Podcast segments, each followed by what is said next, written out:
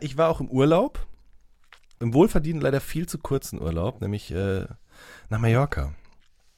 Ich bin zum Flughafen gefahren worden, bin da in den Flieger gestiegen, bin am Flughafen in Mallorca abgeholt worden, hab jeden Tag mein Essen gekocht bekommen. Natürlich habe ich dementsprechend auch wenig gesehen äh, und kulturell erlebt oder so. Aber ich Mhm. habe äh, leckeres spanisches Bier getrunken und gesalzene Chips gegessen auf einem Balkon und Leuten beim Tennisspielen zugeguckt. Warst du da schon zurück eigentlich, als ich ähm, dir WhatsApp-Nachrichten geschickt habe? Meinst du die, die eine WhatsApp-Nachricht? Die eine WhatsApp-Nachricht, ja.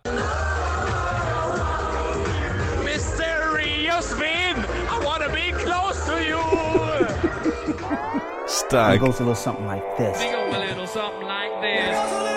A little something like this. It goes a little something like this. A Little Something.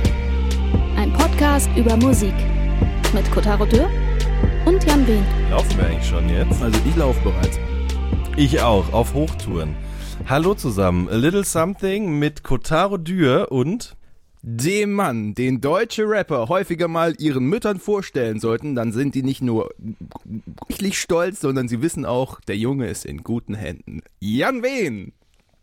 Hallo. Hallo, meine Damen und Herren. Es ist schön, dich wieder zu hören, mein Lieber. Ja, freut mich auch, Kotaro. Bis auf einige wenige versprengte Sprachnachrichten hatten wir ja auch zuletzt relativ wenig Kontakt. Das ist durchaus wahr. Was ist passiert, Jan Wehn? Was ist passiert? Och, du. Und jetzt sag nicht das Äh, Leben. Das wollte mich- Kotter, weißt du das Ich wollte ich wollt mich damit jetzt rauswinden. einem Aal gleich, äh, aber das geht natürlich nicht. Na, also ich will jetzt auch die Leute nicht hier mit, äh, mit meinem stressigen Leben sozusagen nerven. Ähm, Ich habe also Ihnen alles schon beruflich- erzählt. Beruflich viel, aber ich war auch im Urlaub. Im wohlverdienten Urlaub, im leider im wohlverdienten leider viel zu kurzen Urlaub. Wohin nämlich, ging's? Äh, nach Mallorca. Oh. Ja. Wo genau? Äh, nach Palma Nova, also in den Südwesten, in eine Region, wo eigentlich eher Engländer unterwegs sind, Briten. Ähm, aber jetzt auch nicht so rote Birne, Vollsuff, ole ole. Wobei Aha. doch, das gab's da auch in der Ecke, aber ähm, wir waren noch ein bisschen davon entfernt, äh, in einer ruhigen Seitenstraße in einem viereinhalb Sterne Spa-Hotel. Aber war das Mit Port, Halbpension. Port, Port de Soleil zufällig? De Soler zufällig? Nee, das So. war in Palma Nova. Palma Nova, das klingt ja auch Ja. schon geil. Und ähm, das war sehr schön. Das war wirklich sehr schön. Ich bin ja, ich mache ja, ich habe in meinem Leben, glaube ich, einmal Hotelurlaub gemacht erst, Mm. ja. Ähm, und hatte da auch immer große Vorurteile. Was heißt Vorurteile gegen? Es war einfach nicht meins so. Ich habe keine Lust, mit Leuten Tür an Tür zu wohnen und ähm, mir beim Essen zugucken zu lassen und so Sachen. Ja. Äh, aber muss sagen, das war ganz schön gut. Also das, das war nicht überlaufendes Hotel, das waren sehr angenehme Gäste. Gott, das klingt jetzt hier schon wie so eine Dings. Wie heißt das da? Äh, wie heißt diese, diese Bewertungsportale? Ähm, Ähm, Booking.com? Zum Beispiel, ja. Ja. Oder Trivago oder was auch immer. Ist das nicht auch Trivago. sowas? Ja. Keine Ahnung. Äh, egal. Ja, aber es war jedenfalls, es war echt sehr angenehm, unglaublich leckeres Essen, sehr ruhig, sehr nett, super erholsam. Dann bin ich wieder nach Hause gekommen und dann hatten wir einen Rohrbruch im Keller. Und halt nicht zu fassen. ich und äh, also nicht einfach, da ist nicht einfach nur ein Rohr gebrochen, sondern wenn ein Rohr bricht, dann fließt da ja auch Wasser raus. Und je nachdem, wo das Rohr bricht, fließt da nicht nur Wasser raus, sondern da fließt auch das raus, was in so einem Abwasserkanal mit drin ist. ja, scheiße gelaufen, Und ne? ja, wie lange hast du an Ja, also äh, dementsprechend stand ich halt nach meinem ersten Urlaub, meinem ersten richtigen Urlaub seit drei Jahren, der eh schon viel zu kurz war, dann Mhm. äh, bis zu den Knöcheln in äh, Scheißewasser und war, bis die Feuerwehr kam, damit beschäftigt, zusammen mit meiner Frau und meiner Schwägerin, äh, dieses Wasser aus der Wohnung zu befördern. Wow. Mit bloßen Händen, mit Handtüchern und Eimern bewaffnet. Ähm, und dann war die wenige aufgebaute Erholung oder was auch immer äh, natürlich wieder dahin, ganz klar. Du weißt nicht, wie viele dumme ähm, Wortspiele gerade eben durch meinen Kopf schießen. Das ist, das ist Behalt sie alle für dich. die, weißt du, wenn die ganze Erholung einfach mal plötzlich von einem auf den anderen Tag für den Arsch ist und Ja, ja. ja. Es tut, Ja, mir, ja. tut mir so leid, der musste raus. Alles okay. Alles okay. Der musste raus, ja. Ah, ja, scheiße, oh Gott. Das habe ich echt nicht so gemeint jetzt. Oh Mann, nee, du Armer, das, das, das klang schon wirklich ganz, ganz furchtbar, wie du es mir in der Sprachnachricht geschickt hattest. Und Leute, äh, v- vielleicht kennt ihr das ähm, von, von diversen Heim, äh, P- Katastrophen zu Hause, aber sowas ist ja wirklich so, das ist ja wirklich die, der größte Mist. Ich, ich halte jetzt einfach meine Fresse, es kommt jetzt automatisch Sachen raus. Also so, mm. Ja, ist, wie, auch dem, wie dem auch sei, also die Handwerker sind gerade dabei, ähm, das alles zu flicken. Also das dauerte auch. Und Ja. mit jedem Regen, der kam, stu, stieg in einem auch wieder die Angst des Nachtens. Es regnete auch nur nachts die letzte Woche. Mhm. Äh, stieg auch die Angst, dass das Wasser auch wieder steigen könnte. Oh nein. Und dementsprechend man wieder da rumlaufen und irgendwelche scheiße Würstchen einsammeln musste. Aber äh, vieles nicht passiert. Aber wie gesagt, der Urlaub davor war unglaublich erholsam und ich wollte ja auch noch erzählen, dass ich tatsächlich mit Gülcan Kamps im gleichen Hotel war. Nein, Unfassbar, oder? auf Malotze mit ja, Gülcan auf Mallorca mit Gülcan Kamps, richtig. Das ist ja irre. Genau. Die ist, die ist Ja. also eine wie wir, die geht auch noch in die, die bezahlbaren Restaurants, äh, Hotels. Oder andersrum, Kotaro, ne? Denk mal drüber nach. Ja, nee. Hast du einfach mal, du, aber, aber dann nur fünf Tage, weißt du? Das ist so, hey geil, fünf Sterne. Jeder Stern, ein Tag. So ungefähr. Na, es war aber so, also wir waren frühstücken und da meinte meine Frau, ich glaube, das ist Gülcan. Dann habe ich mich so rumgedreht, auf der Suche nach ihr, aber auch auf der Suche nach, äh, wie heißt der, Sebastian Kamps, ja, mit, mit seinem, äh, mit seiner, ähm, wie sagt man denn, seiner Trademark-Gel-Frisur, aber ihn, ihn sah ich nicht. Ich sah nur sie mit so einem Typen da zusammensitzen und dann war ich so, ja, okay, das kann ich nicht so richtig erkennen, ich muss jetzt unter irgendeinem Vorwand nochmal da vorbei. So richtig, wie man es halt nicht macht. Weißt du, ich arbeite sehr oft mit prominenten Menschen, die das kennen, wie sie angegafft werden, wie Ja. sie erkannt werden, wie sehr sie das belästigt, die mir auch darüber erzählen. Und ich habe es in dem Moment nicht besser gemacht. Bin mit einer leeren Kaffeetasse zum Buffet, um mir nochmal einen neuen Kaffee zu besorgen. Und gucke sie an und sie guckt in dem Moment zurück und man sah in ihr Gesicht geschrieben, ja, ich bin's. So, ja? Unangenehm. Mega unangenehm. So, ich war mir in dem Moment aber immer noch nicht sicher, ob sie es wirklich ist. Aber es beschäftigte mich natürlich auf eine gewisse Art und Weise. Ja. Und was macht man dann, wenn einen das beschäftigt? Dann googelt man als allererstes Gülcan Kams Mallorca. Ist doch ganz klar. Ne? Yeah. Seltsamerweise fand sich da natürlich keine Schlagzeile dahingehend. Also musste ich zu anderen Mitteln greifen und habe dann ihren Instagram-Account aufgerufen. Und ähm, tatsächlich hat sie da auch Urlaubsfotos gepostet. Aber man konnte überhaupt nicht erkennen, ob das jetzt Ägypten oder Mallorca ist auf den ersten Bildern. ja, sie ist auch Profi. Richtig. Und man kann, es war auch nicht gegeotaggt. Nennt man das überhaupt so? Wenn dann quasi un, also ich bin ja, ich habe ja keinen Ja. Instagram-Account, aber wenn, ja, okay, alles klar. Also da stand dann jetzt auch nicht drunter in dem und dem Hotel. Aber dann habe ich mir das dritte Urlaubsbild von ihr ganz genau angeguckt. Und wir saßen wirklich gerade draußen auch auf der Terrasse des Hotels beim Pool und ich habe mir dieses Foto angeguckt und habe wirklich dann im Hintergrund ihres Fotos die Fassade von dem Hotel neben unserem wiedererkannt. Und dann war alles klar. Wie witzig. Ich dachte schon, wie der, der Aufbau dieses Satzes klang so, im Hintergrund dieses die, von Ihnen waren wir zu sehen. Das, das wäre natürlich magisch gewesen. gesagt, War gerade zu sehen, wie ich mich langsam nach meiner kleinen Strandschaufel bücke oder so. Ich, ich bin gerade auf dem Instagram-Konto von Gülcan Kams und ich bin, weißt du, es ist immer so ein Ding, wenn du Leute noch im Kopf hast, von da, wann du sie zum letzten Mal in den Medien wahrgenommen hast und dann merkst einfach, okay, auch die werden ein bisschen älter mit der Zeit. Und Das, ist der Lauf der Dinge. das ist so Ja. der Lauf der Dinge und ich sehe jetzt halt einfach Fotos von Gülcan Kams, wo sie halt einfach keine 20 mehr ist und sie ist noch gut in Form, alles okay, top, tip, top, aber trotzdem gerade das ist dieser Moment, ach du Scheiße. Das hatte ich letztens nämlich auch mit Fotos, die rumgegangen sind von Jet Li, der ja anscheinend ganz furchtbar Speichel, äh, äh, Schilddrüse hat ähm, und deswegen voll alt geworden sein soll und verlebt und alles. Was aber eigentlich völliger Quatsch ist. Es war einfach nur ein sehr unvorteilhaftes Foto. Der Typ ist halt 55 Jahre alt und hat jetzt halt mittlerweile eine Glatze und trägt die ganze Zeit Brille. Ähm, eigentlich ist alles okay. Der hat sogar, in Ja. einem, der hat sogar in einem neuen, neueren Film mitgespielt. Das, das macht diese Nummer noch bizarrer. Jack Lee, äh, Jet Li war einer von vielen Martial Arts Stars, die mit dabei waren in einem neuen Film von Jack Ma. Jack Ma, kennst du?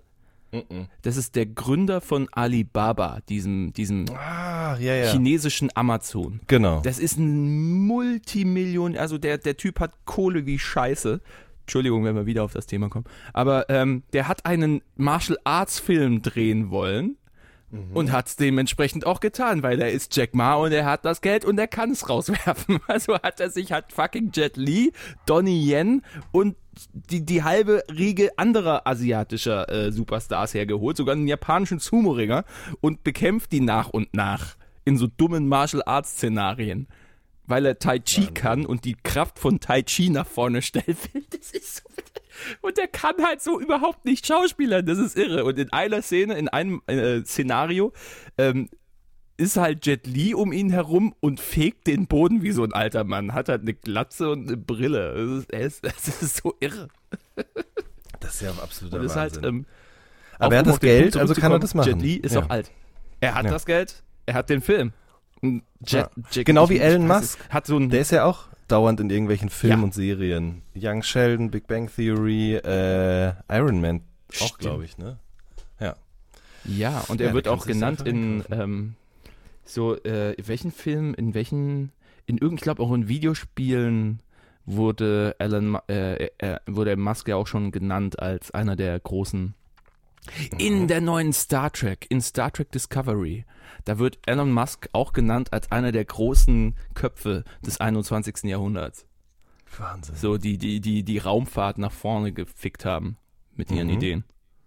Aber um nochmal eben auf dieses Altersding zurückzukommen, oder dass, dass man dann sozusagen ähm, darüber erstaunt ist, dass diese Menschen älter werden, wie man selbst auch. Das ist ja auch dieses Phänomen, dass sozusagen man ähm, immer noch quasi, ach, jetzt weiß ich nicht, wo ich hin wollte damit. Also ich will was erklären, aber ich weiß nicht mehr, was ich erklären wollte. Jetzt geht's schon wieder los hier. Also dieses Ding, dass sozusagen einem die, die 90er so weit herkommen, nee, wie, was, wie jetzt habe ich mich total verrannt gerade. Ich weiß nicht, ich weiß nicht, worauf ich hinaus will. Du weißt es aber auch nicht, ne? Nee, ich aber spreade einfach deinen Wisdom, mach einfach den Pfropfen raus Nein, und dieses laufen. Ding, dass Leute, genau so rum, dass Leute, die 2000 geboren worden sind, jetzt auch schon 18 Jahre alt sind. Ja. Das, das meinte ich. Ja. Ja. Dieses Jahr wird der 2000er Jahrgang, der echte Millennial Jahrgang, volljährig. Jetzt geht's los, Ja, Ronny. Jetzt genau. geht die Welt wirklich unter. ja. Geht um- Ich, Unfassbar. ich, ich nutze jetzt Twitter darum, ähm, zu, äh, zu protokollieren, worum es gerade geht bei uns, damit ich das später nachlesen kann. Sehr gut. Geht um Gülcan Kamps. So. Ja. Ich Geil. habe gestern Abend auch übrigens wieder bei Kamps eingekauft.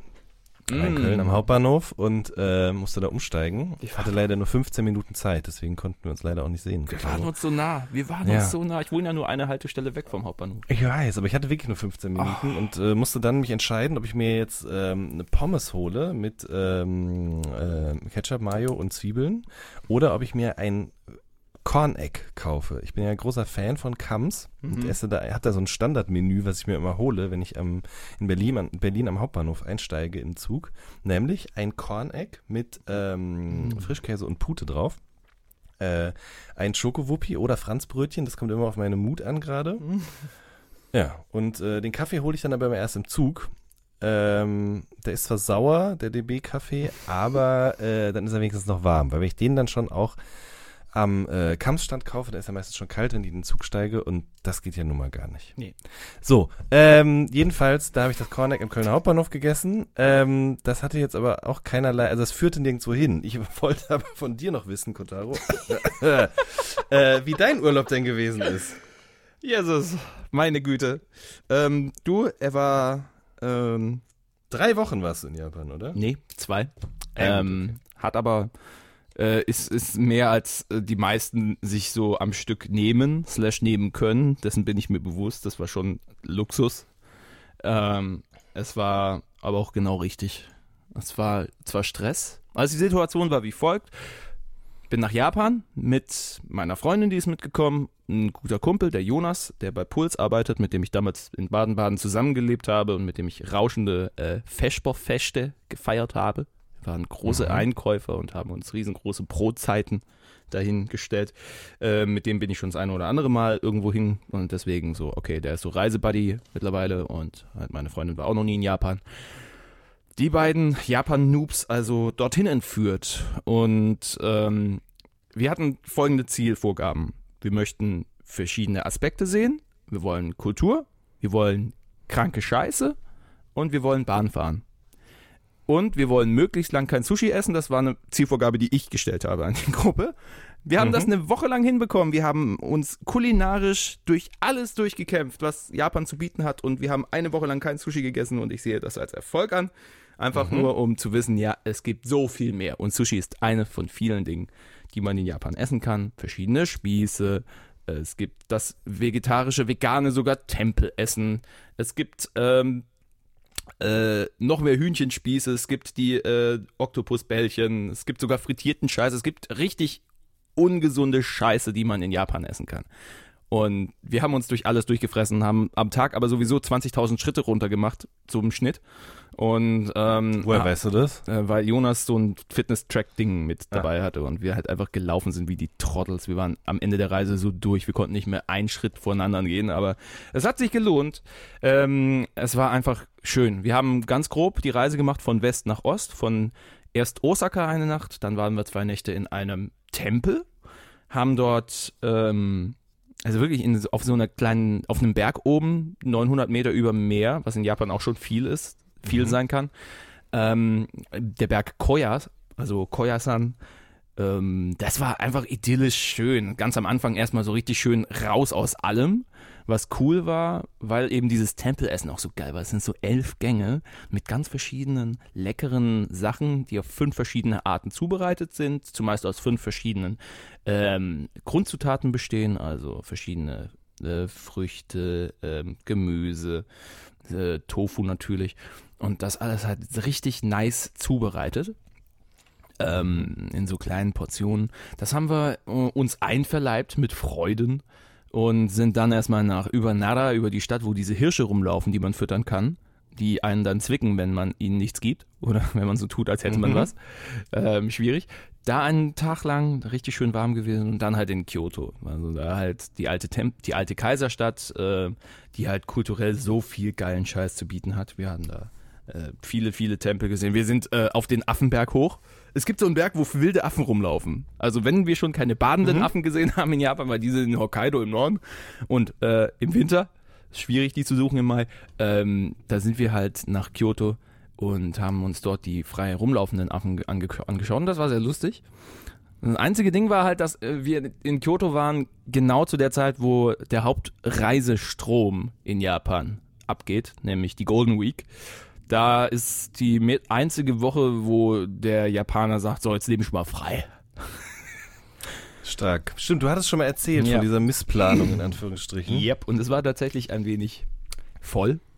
Ähm, es hat dazu geführt, dass wir häufig sehr früh losgefahren sind. Es gibt so einen Berg, also ähm, der da führt ein Weg hoch, der gerahmt ist von etlichen ähm, sehr großen ähm, orangenen Toren.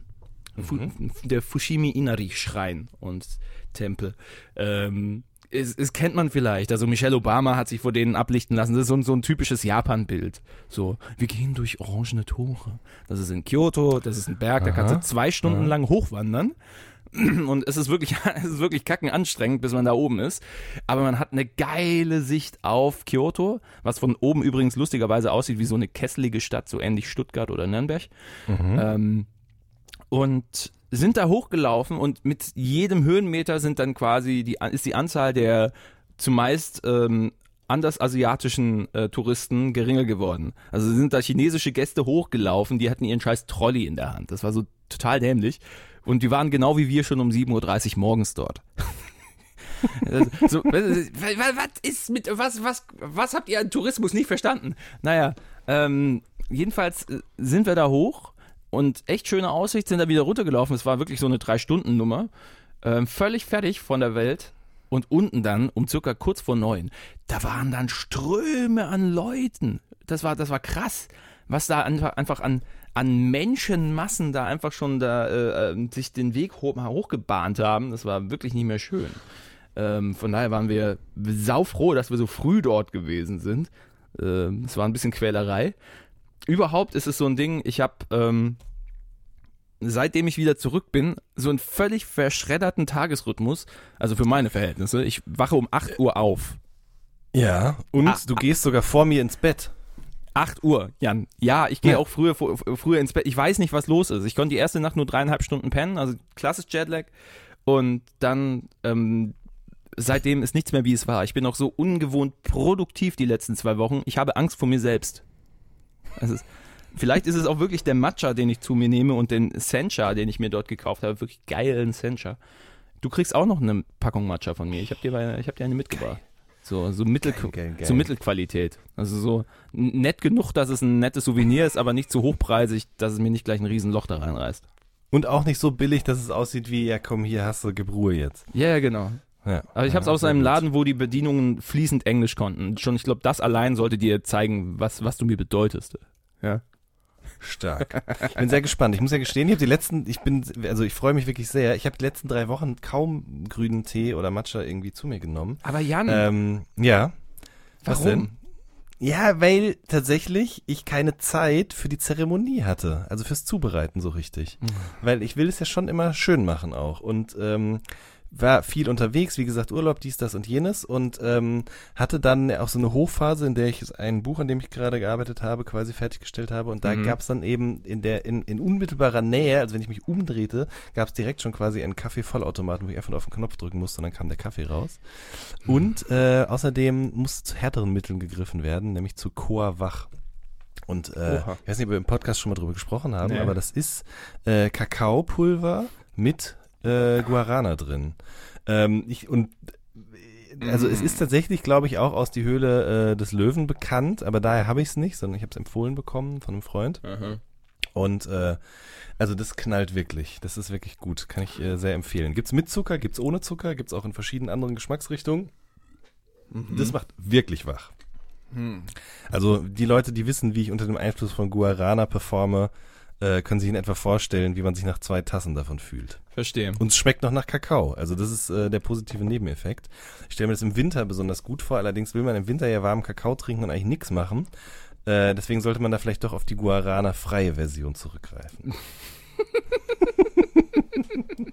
Großartig. Ja, Chor wach, das klingt ja schon so nach so einer unguten Verquickung von äh, äh, Kakao. Äh. Kau- Chorwach. ich Chorwach. Äh, äh, vermutlich ist es kommt aus Bayern, oder? Chorwach. Naja, es kommt aus Berlin, sehe ich gerade. Die sitzen in Berlin. Naja. Ähm, das, Ah. ist, das ist schön. Also äh, ich, boah, ich könnte so jahrelang jetzt über Japan erzählen, ne? Ich wollte sogar einen Podcast Nee, Entschuldigung, ich aufnehmen. wollte dich nicht, äh, ich wollte dich nicht unterbrechen. Ich wollte sogar einen Podcast aufnehmen, dann sind wir im Endeffekt haben wir nur zwei Folgen aufgenommen. Wenn ihr ähm, Japan-Erfahrungen haben wollt, dann empfehle ich euch äh, die Patreon-Seite von den Sofa-Samurais, äh, Phil und Benny, gute Typen. Äh, mit denen habe ich eine Karaoke-Folge aufgenommen, vor drei Monaten oder so. Ähm, Benny war ziemlich zeitgleich wie ich in Japan und hat jeden Tag diszipliniert seine Erlebnisse niedergesprochen und das gibt's jetzt gerade in äh, wöchentlich erscheinenden Folgen auf dem Patreon-Konto von den Sofa Samurais. Die kann man sowieso sehr gut unterstützen, die Jungs, weil ähm, die nicht nur Quatsch machen, sondern halt auch äh, nützlichen, nüt, äh, auch, auch so nützlichen Kram. Die haben zum Beispiel so reportagenmäßig, so äh, featuremäßig ähm, sich mit dem Pflegebereich beschäftigt, weil sie selber beide Pflegeberufe erlernt haben und da mit, mit, mit Politikern, mit Leuten gesprochen und einfach mal zu gucken, was läuft denn falsch im Pflegebereich gerade eben. Also sehr hands-on. Ähm, Ob es journalistischen Standards genügt, äh, sei mal dahingestellt, aber ich finde es sehr wertvoll, wenn Typen, die sowieso wissen, wie es in der Branche aussieht, sich mal genauer mit dem Thema auseinandersetzen. Kann man also sehr gut machen. Ähm, und Das überhaupt spannend. die, die, und wie gesagt, äh, Bennys äh, Japan-Erlebnisse gibt's bei den Jungs bei Patreon. Ähm, ja, also da waren wir halt einfach zu fertig und zu unkoordiniert, um das richtig regelmäßig zu machen. Ich habe mir sogar das Hase, ich habe mir sogar die das Moped gekauft, ne? Ich habe ich hab, ich hab mir das Zoom geholt, Ach, extra. Das, das gute Moped. Es ist jetzt da stark. mit mit dem Puschel oben drauf.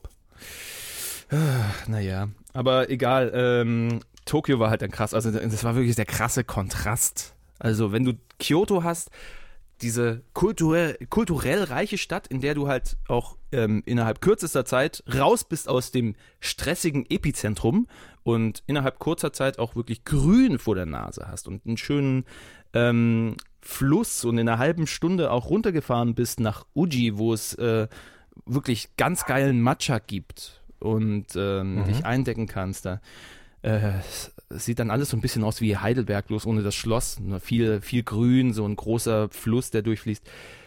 Tokio ist halt völliger Stress dagegen. Du, krieg, du kriegst keine Ruhe, du bist völlig im, Str im Strom der Menschen gefangen.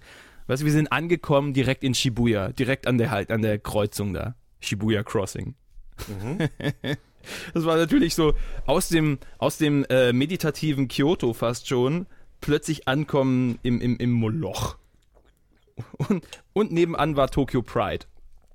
Am selben Was ist das? Nachmittag. Ja, es war einfach der CSD von Tokio. Also, Ach so, oh, ja, ja. okay. Da war dann einfach die sehr geregelte Schwulenparade und Lesbenparade und überhaupt LGBT-Parade in äh, Tokio. Was sehr, sehr schön war, sehr bunt aufgezogen. Eine seltsame Sache ist uns aufgefallen bei Demonstrationen in Japan. Es wird auf die Ampelphasen geachtet. Die Straßen werden nicht einfach völlig abgesperrt, Mhm. sondern es kommen einfach die Züge in Portionen.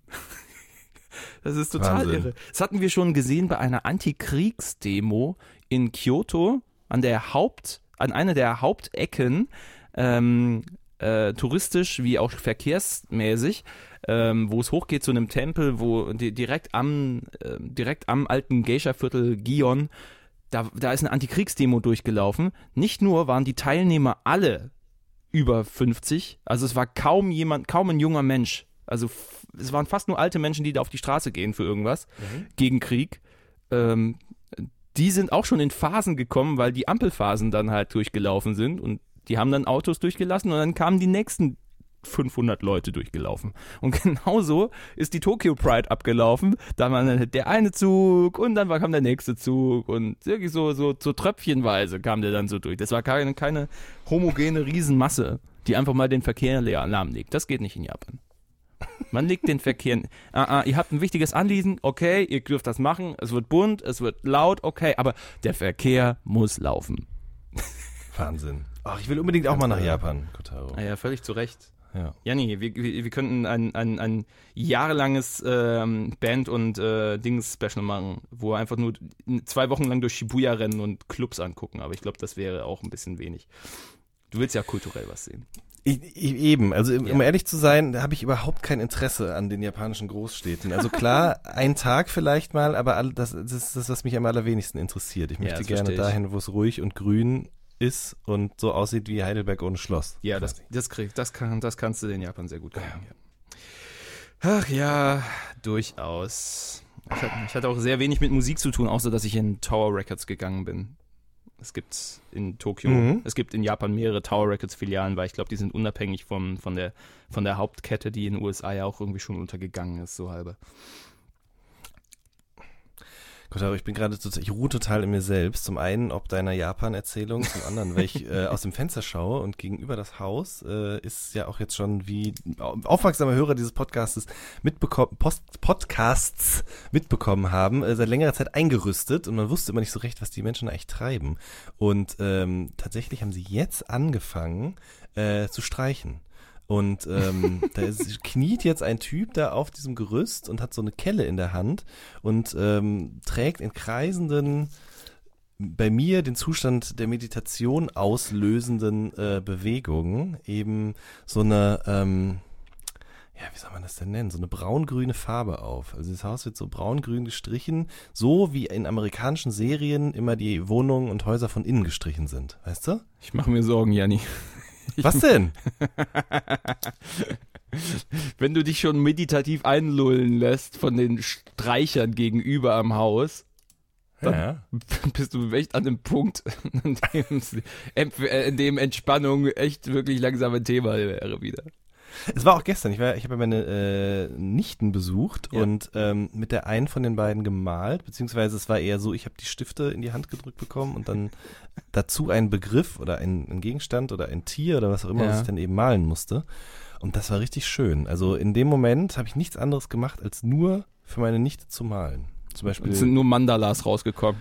Nein, mal, mal, sondern- mal ein Pferd. Kreis. Ne, ein Pferd wollte sie nicht, aber ähm, ein, äh, die, die Maus aus der Sendung mit der Maus habe ich in Ja. verschiedensten Farben angefertigt, ja. Das war auf jeden Fall der Hit. Und ein Wal auch. Ui. Wal ist ihr Lieblingstier gerade tatsächlich. Ja. Ui. Ja. Sehr Genau. gute Wahl. Ja. Hm. Das war doch jetzt Absicht, oder? Was denn? Sehr gute Wahl. Nein, war es nicht. Ich bin einfach, ich bin einfach aus mir heraus lustig und freue mich, wenn Leute sich freuen. Ich bin Ihr lieben Leute, was, was denn? ja nix. Achso, ja, ich wollte nur sagen, wir sind 30 Minuten drinne und ja, ihr hört immer noch A Little Something, ein Podcast über Musik, der sich vornehmlich mit dem Thema Musik beschäftigt. Ja, äh, beschäftigt. aber wir haben uns jetzt auch so Aber lange nicht mehr gewehrt. Eben, wir haben uns so lange nicht gesehen und es ist so Ja. viel passiert, dass wir jetzt auf jeden Fall auch mal über ein paar andere Dinge sprechen mussten. Wir, wir können auch über Musik sprechen. Ich habe Tickets gekauft in den letzten paar Wochen, ganz intensiv. Ganz intensiv. Du weißt ja, dass Tickets. mich als leidenschaftlich Konzertgänger, das ist total interessiert, für was für Konzerte. Aber Ja, halt mal die. Backen hier. Ich habe für ich habe für Enders, ich habe ich habe Großbestellungen abgegeben, weil ich mehr Menschen in das wundervolle Reich der Musik entführen möchte. Ich, ich bin Pionier in der Hinsicht. Naja, was heißt Pionier? Ich, ich habe Anderson Park Tickets besorgt. Ich bin so gespannt, Mann. Anderson fucking Park. Der Typ, ähm, tolle Alben rausgebracht. Malibu war das eine, Venice das andere. Äh, mit Malibu hat er ja sozusagen seinen richtigen Durchbruch. Da, da hat er auch mit Dr. Dre gearbeitet und ist so ein Typ, der ist, der ist so funky und so nice und der kann geil singen, der kann auch rappen und hat dieses NX Worries Projekt, wo er daneben auch noch so ganz abgedrehten Rap-Scheiß macht. Ähm, er ist Multi-Instrumentalist, der kann singen, rappen und gleichzeitig Schlagzeug spielen. Ich, ich liebe sowas und ich bin so gespannt darauf. Der kommt im Juli nach äh, Köln auch und ähm, ich glaube in der Philharmonie wird es dann stattfinden. Äh, Nicht in der Philharmonie, in, in, der- in der, im Palladium. Ähm, und ich bin so gespannt, Mann. Äh, Leute haben da erzählt, ey, wir haben den beim, beim Flow Festival gesehen in Helsinki. Oh, ich war in Berlin bei Anderson Park, war so toll. Ich hasse die alle und jetzt kann ich endlich sagen, ja, ich habe den auch gesehen und ich bin so gespannt. Das wird so geil. Da bin ich mal gespannt, was du erzählst. Mann, Mann, Mann, Mann, Mann. Das ist gleich mit vier Tickets so Vorverkauf, ja, bam. Ähm, das andere, da bin ich ein bisschen skeptischer. Ja. Ich habe ähm, tatsächlich Tickets gekauft für Block Party Aha. im Oktober in Brüssel. In Brüssel auch noch, wobei Ja. das ist ja nicht so weit von Köln, oder? Das, das geht tatsächlich. Das Ding ist, es wird genau das. Es, es wird, ähm, die werden einfach äh, Silent Alarm spielen. Ach, krass. Die spielen okay. das erste Album von vor 13 Jahren komplett. Aha. Und äh, ich bin, äh, du kannst dir vielleicht vorstellen, warum ich skeptisch bin. Weil man solchen Veranstaltungen gegenüber generell skeptisch sein sollte, oder was? Ja, und genau das ist Kelly Okereke ja jahrelang auch gewesen. Der hat häufig Interview-Statements gegeben, so nach dem Motto, ja, ich finde ja eigentlich nicht so cool, wenn Bands anfangen, ihre eigenen Alben nochmal nachzuspielen. Okay. Und jetzt macht das mit seiner Band. Ah, ist großartig. Also, ja, das, das Ding ist halt, wenn ich kurz das sagen darf, ja. das ist, glaube ich, also ich habe da mit mehreren Musikern auch in letzter Zeit drüber gesprochen Mhm. und äh, auch fällt es auch deshalb wieder ein, weil ich im Urlaub die äh, The Streets Biografie gelesen habe und Ja. ähm, da geht es an einer Stelle auch darum, dass dieses Ding, dass du Musik machst, Songs, ganze Alben Ja. und die, also du machst die aus deinem inneren Antrieb heraus, aber die werden natürlich zu was anderem. Ne? Ja. Und ähm, zu was anderem für das Publikum, zu was anderem für dich. Und du wirst auch zu was anderem für das Publikum, als Künstler jetzt eben. Und es kann natürlich sein, dass man sich dagegen verwehrt und das irgendwie schlimm findet, aber wenn man dann, also ich, es könnte ja auch sein, ich in meiner naiven positiven, äh, optimistischen äh, Denke, dass ich mir jetzt vorstelle, dass es vielleicht auch wahnsinnig schön wird. Ein ganz toller Moment, an dem sozusagen nochmal dieses Album nachgespielt wird und ganz Ja. vielen Menschen eine schöne Zeit und eine schöne Erinnerung an dieses Vergangene bescheren könnte. Ja? Warum Kann aber auch komplett in die Hose gehen. ja, eben. Warum gibt's Led Zeppelin Coverbands oder ACDC Coverbands, die jahrelang groß touren? Weil eben die Leute die Songs lieben, Ja. die Musik lieben. Das ist, es ist auf eine Art und Weise schon legitim. Ich sehe es halt insofern schwierig, als dass wir noch wirklich direkt dran sind, die halbe Band eben noch mit drin ist und da Mhm. innerhalb der Band natürlich dann halt so ein, ein, ein großer Sinneswandel vonstatten gegangen sein muss. Also ich vermute einfach mal, Kelly ist, sind, ist, ist Block Party nicht mehr so wichtig. Das äh, kann man verstehen. Das ist so scheiße, wie das letzte Album war. Und äh, er ja auch musikalisch in ganz anderen Gefilden unterwegs ist mittlerweile. Plus die Band, die besteht halt nur noch zur Hälfte aus dem Original und die anderen beiden, die dazugekommen sind, die sind super fähig, absolut. Meine Güte, die Louis Bartel, die am Schlagzeug, die, ähm, die sind hier. Die ist auch so Multi-Instrumentalist, die hat zusammen mit dem, mit dem Gitarristen, original von, von Block, Block Party, eine eigene Band, Nova Cup heißen die, habe ich letztens entdeckt. Ähm, da singt sie auch und spielt Gitarre. Ähm, der Bassist, Justin heißt er, glaube ich, der hat in einer meiner damaligen Lieblingsbands mitgespielt, bei Menomena, so verschwurbelte, geile, ähm, verkopfte, ähm, experimentelle auch Indie-Musik.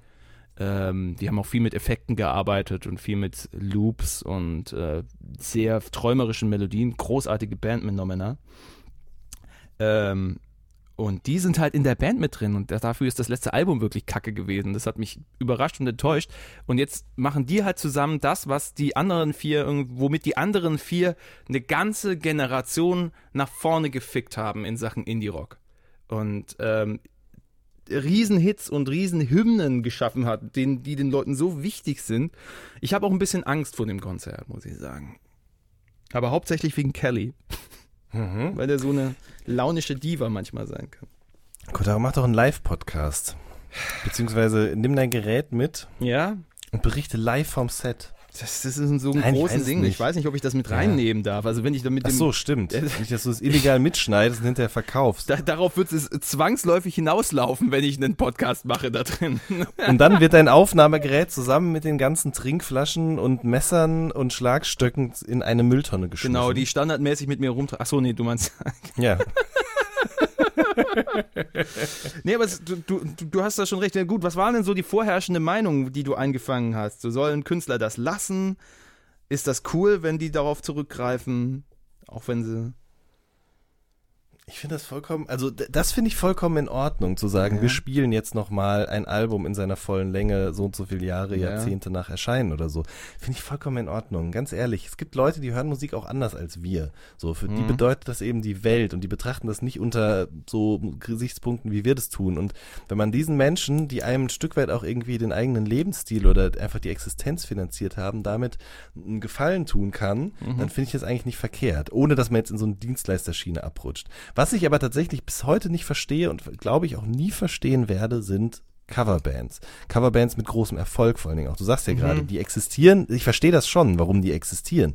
Ähm, aber ich, also ich kann mir nicht vorstellen, mal irgendwann auf ein, hm, ja was denn jetzt? Hm. Es fällt mir gerade spontan keine gute Band ein, die gerade irgendwie ab So ACDC-Coverband oder so?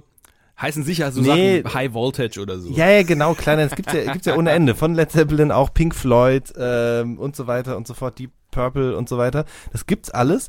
Äh, nee, aber von einer aktuellen Band, also ganz blöd gesagt, zum Beispiel jetzt eine Coverband von Die höchste Eisenbahn oder so, ja. Oder eine The Streets Coverband oder eine Bushido Coverband oder so. Ich meine, das ist ja alles, das klingt jetzt gerade super abwegig, aber wenn man das Konzept eben weiterdenkt von Bands, die eben schon, weiß ich nicht, mehrere Jahrzehnte erfolgreich sind, dann sterben Mhm. die langsam weg oder lösen sich auf oder was auch immer. Ähm, und dann muss eben sozusagen das als Ersatz her, um dieses Bedürfnis der Fans nach dem Live-Spielen dieser Diskografien Hm. sozusagen zu erfüllen, kommen dann diese Coverbands auf. Und das ist- passiert ja genauso mit Künstlern, die jetzt irgendwie 10, 20 und irgendwann dann auch 30, 40 Jahre am Start sind. Das wird kommen. Und das Ja. stelle ich mir sehr absurd vor. Und ich, aber ich muss persönlich sagen, ich würde mir das nicht angucken. Ja, ja, das ist, ist so ein bisschen so ein Ding, wenn man das live noch miterlebt hat. Ähm, gut, Coverband, Also ist jetzt, Coverband ist jetzt natürlich dann nochmal ein ganz spezieller Fall des, des, äh, des äh, potenziellen musikalischen Sündenfalls. Wenn jetzt aber zum Beispiel so ein, so ein Ding wie The Streets zurückkommt, was ja jetzt nächsten Februar der Fall sein wird. Ähm, Das, ich dachte, das war schon, ehrlich gesagt. Nee, das kommt, die kommen. Also äh, Mike Skinner hat ja so dieses The Darker the Dingsbums, ähm, wie hieß Mhm. es? The Darker the Shadow, The Brighter the Light, hat er erst seine neue Musik genannt und äh, hat dann neue Songs als The Streets rausgebracht, Ende letzten Jahres, Anfang diesen Jahres, ähm, wo teils gute Sachen dabei waren, teils so meh, also die besten Sachen klangen halt wie Oldschool The Streets. Ähm, ich bin, ich bin gerade auf der, auf der Ticketseite und ich, ich bin versucht, Jan. Ich bin versucht. Es gibt fünf Termine, ne? Berlin, Hamburg, Mhm. Köln, Wiesbaden und München. Kostet Mhm. 45 Euro jedes Mal. Mhm. Und äh, ich, war- ich habe halt eine zentrale äh, The Streets Erinnerung. Das ist ähm, 2012 Melt Festival, wo sie sich verabschiedet haben. Und was so grandios gewesen ist. So ein geiles Konzert, so ein Abriss. So, so, so eine Wärme einfach im, in, im ganzen Rund, wo wir alle wussten, okay, hier feiern wir gerade was richtig Schönes, was es so nicht mehr geben wird. Und jetzt kommen The Streets halt zurück und ich hätte eigentlich schon Bock. Ne? Live Music Hall Köln am 19.02., ein Dienstag. Ansonsten kommen sie noch nach Berlin, Hamburg, Wiesbaden, München, also das wird die große Runde. Oh Mann. Wärst du dabei?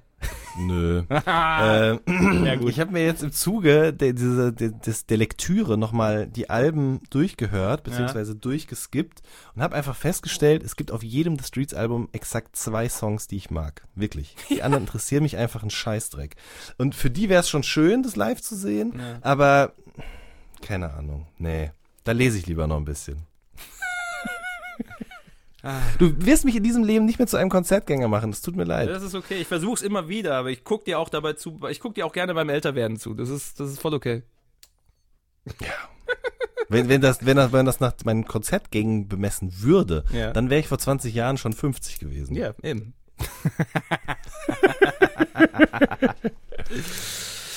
Nun ja, so ist das. Aber ähm, ja, dieses, dieses Live-Ding ist, ist, es steht ja gerade an. Wir haben es Mitte Mai. In eineinhalb Wochen ist fucking Rock am Ring wieder. Und ähm, da, da, da kommen jetzt die, die ganzen geilen Leute wieder aus den Löchern und äh, die Tickets. Äh, äh, die, die, die, Tickets sind am Anschlag. Aber äh, ich habe in der letzten Zeit, äh, woran ich gemerkt habe, dass ich wirklich nicht mehr fit bin vor diesem Japan-Urlaub, ne?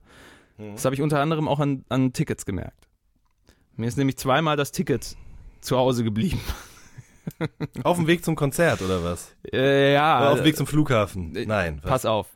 Ähm, zuerst wollte ich ähm, mit einer guten Freundin ein schönes Konzert hier in Köln sehen, im Tsunami Club. Und ähm, französische Band Totoro, wie der Studio Ghibli-Film Totoro, bloß mit zwei R.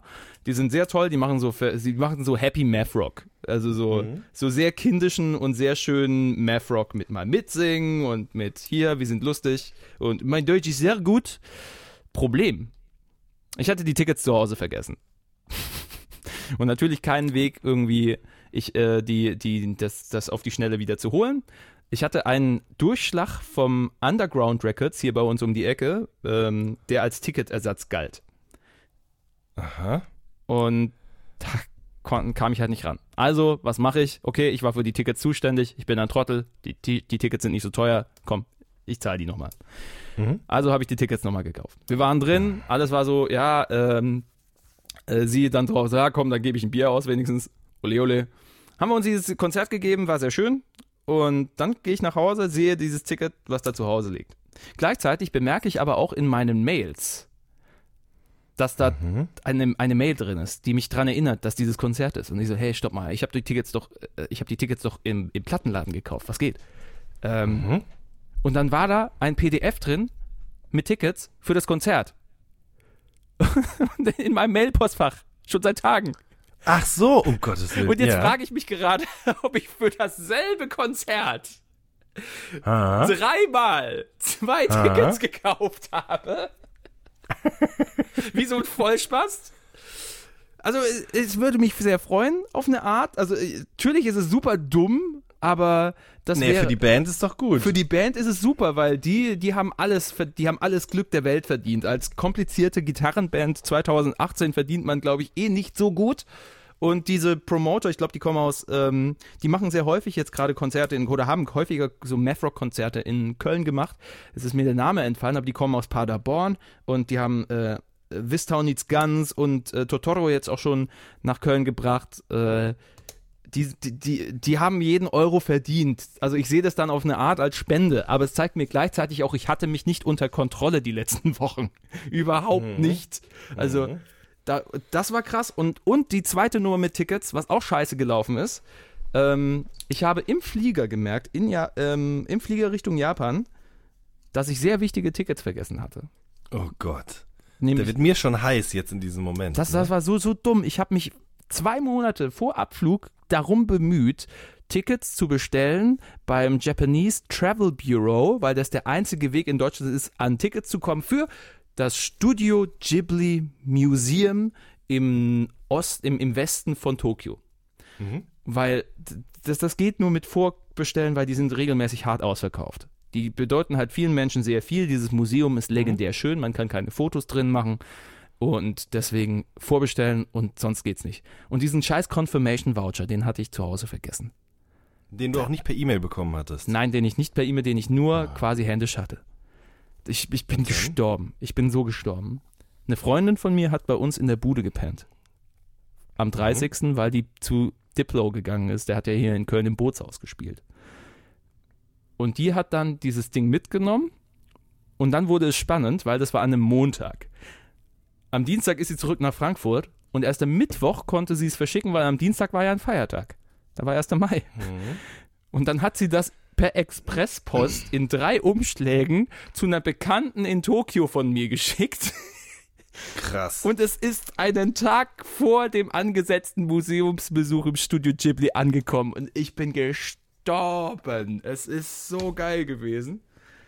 Ah, Wahnsinn. Was hat das gekostet? Ähm, das haben wir noch nicht ausgehandelt.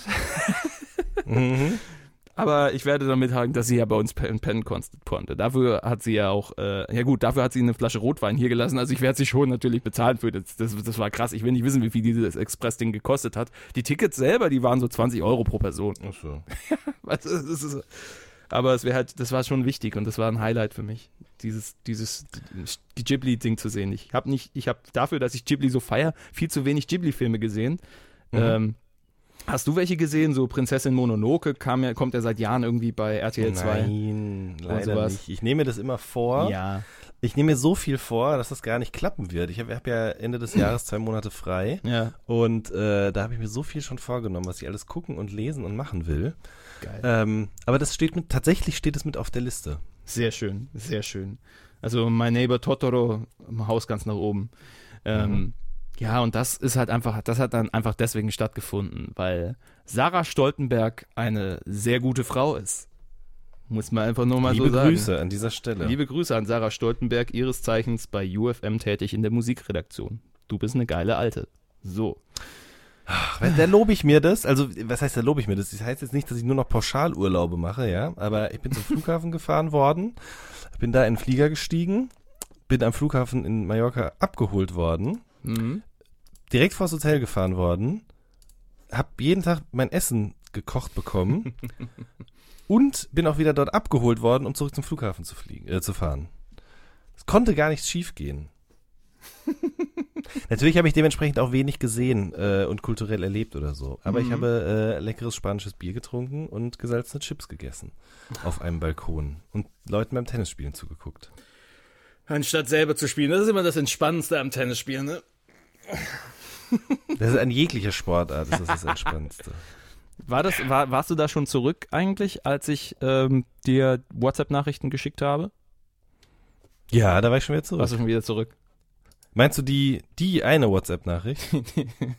Die eine WhatsApp-Nachricht, ja. Ja, Und da war ich schon wieder zurück. Mysterious Bean, I wanna be close to you. Stark. Wahnsinn. Das war wirklich Wahnsinn. Liebe Grüße soll ich auch nochmal sagen von Larissa. Wir waren auf einer 90er-Party in der Live Music Hall. Das war Vor allen Dingen habe ich das morgens früh, direkt nach dem Aufstehen, als ich mit dem Hund spazieren ging, von Vögelzwitschern umgeben war, habe ich das gehört. Also Con Contrera hätte das Kontrastprogramm, gar, also hätte das gar nicht sein können, was Aber da da- gerade bei uns passierte. ja, aber dabei passt es doch so gut. Das ist fucking Unglaublich, wirklich. Bubbler Ranks war ja auch mein Einstieg in das Hören von äh, Reggae-Musik, muss man einfach mal so sagen, ja? Babla Ranks, war das der Typ, der im Hintergrund immer so äh, gepantet hat? Ja, ja, richtig, ganz genau. Ja. Wahnsinn, Peter Andre.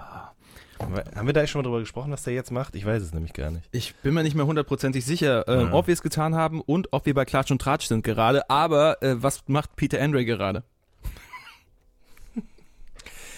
Tja, ich kann es ja auch nicht sagen. Ich weiß, dass Bubbler Ranks auf jeden Fall mal, ne, ich, ich dachte, du wüsstest es vielleicht, aber Bubbler Ranks auf jeden Fall, der war eine Zeit lang verschollen und ist Ja. jetzt aber wieder da und hat offensichtlich irgendwie eine Plattenfirma oder so gegründet. Ich weiß, ich habe das neulich mal gegoogelt in einem Anflug aus von Nostalgie. Aber genaues kann ich darüber auch nicht sagen. Er wird doch immer noch wahrscheinlich guter Gast sein in der äh, englischen Regenbogenpresse.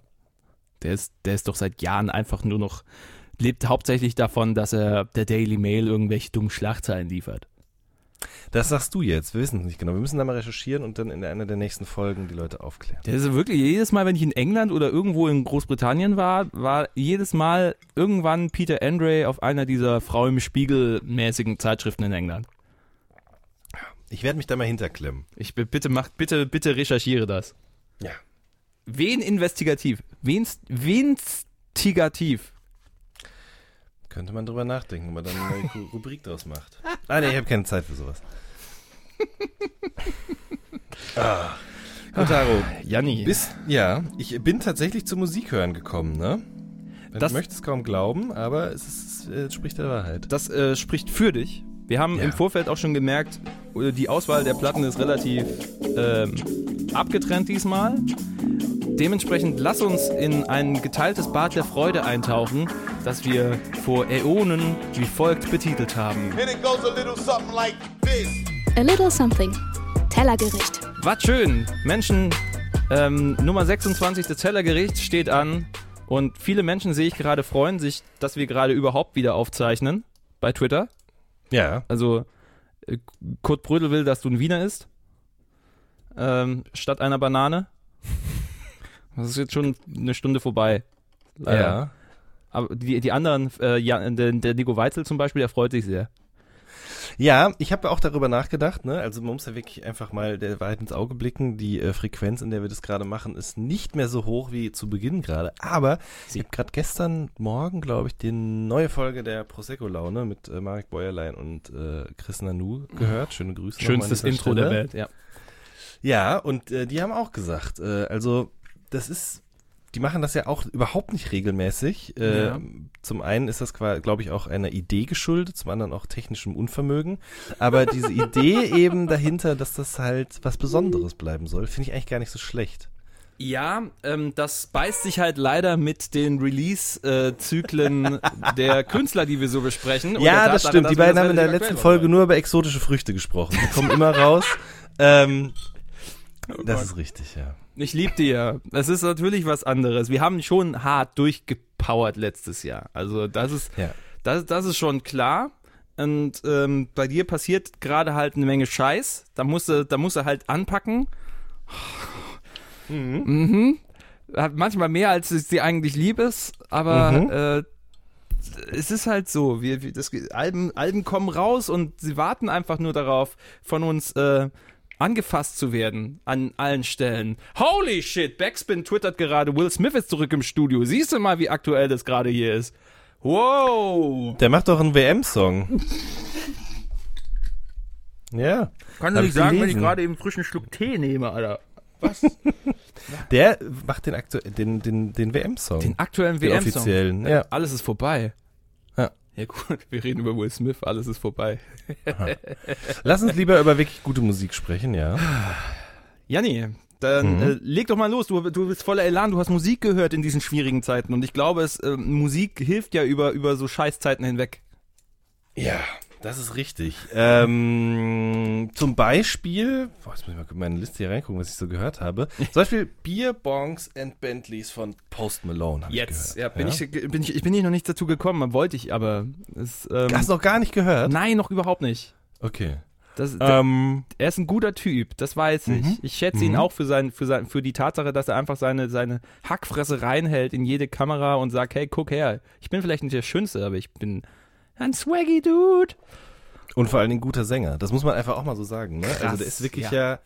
ein unglaublich versierter Sänger und auch ein guter Gitarrenspieler und äh, ist ja auch eher über so einen, ja, wie soll man das denn sagen, über so einen YouTube-Weg in das ganze Ding reingerutscht. Äh, Ich habe mir das neulich nochmal angeguckt, so ein bisschen seinen Werdegang. Ich glaube, da gibt es auf YouTube so ein paar Zusammenschnitte, wo das irgendwie ganz schön nachgezeichnet wird, wie der überhaupt da gelandet ist, wo er jetzt gerade sich befindet. Nämlich Ja. sehr weit oben, Rekorde brechend und ein Album veröffentlichend, was leider nicht ganz so gut ist wie das erste. Ja. Also man muss schon sagen, aus dieser ganzen Riege an, ja, ich will immer diesen Terminus nicht benutzen, Soundcloud-Rappern äh, und Lil Irgendwassen und so weiter und so fort, äh, muss man schon sagen, dass er derjenige ist, der es über diesen One-Hit-Wonder-Status hinaus geschafft hat. Also nicht, dass die anderen nichts können würden und nicht auch gute Musik veröffentlichen, aber also Post Malone ist halt in einer ganz anderen Liga gerade irgendwie Aha. angekommen. So.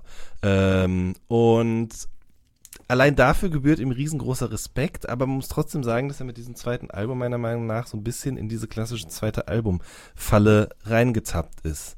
Nämlich, ähm, ja, irgendwie das gleiche wie vorher, aber nicht so gut machen. Oh.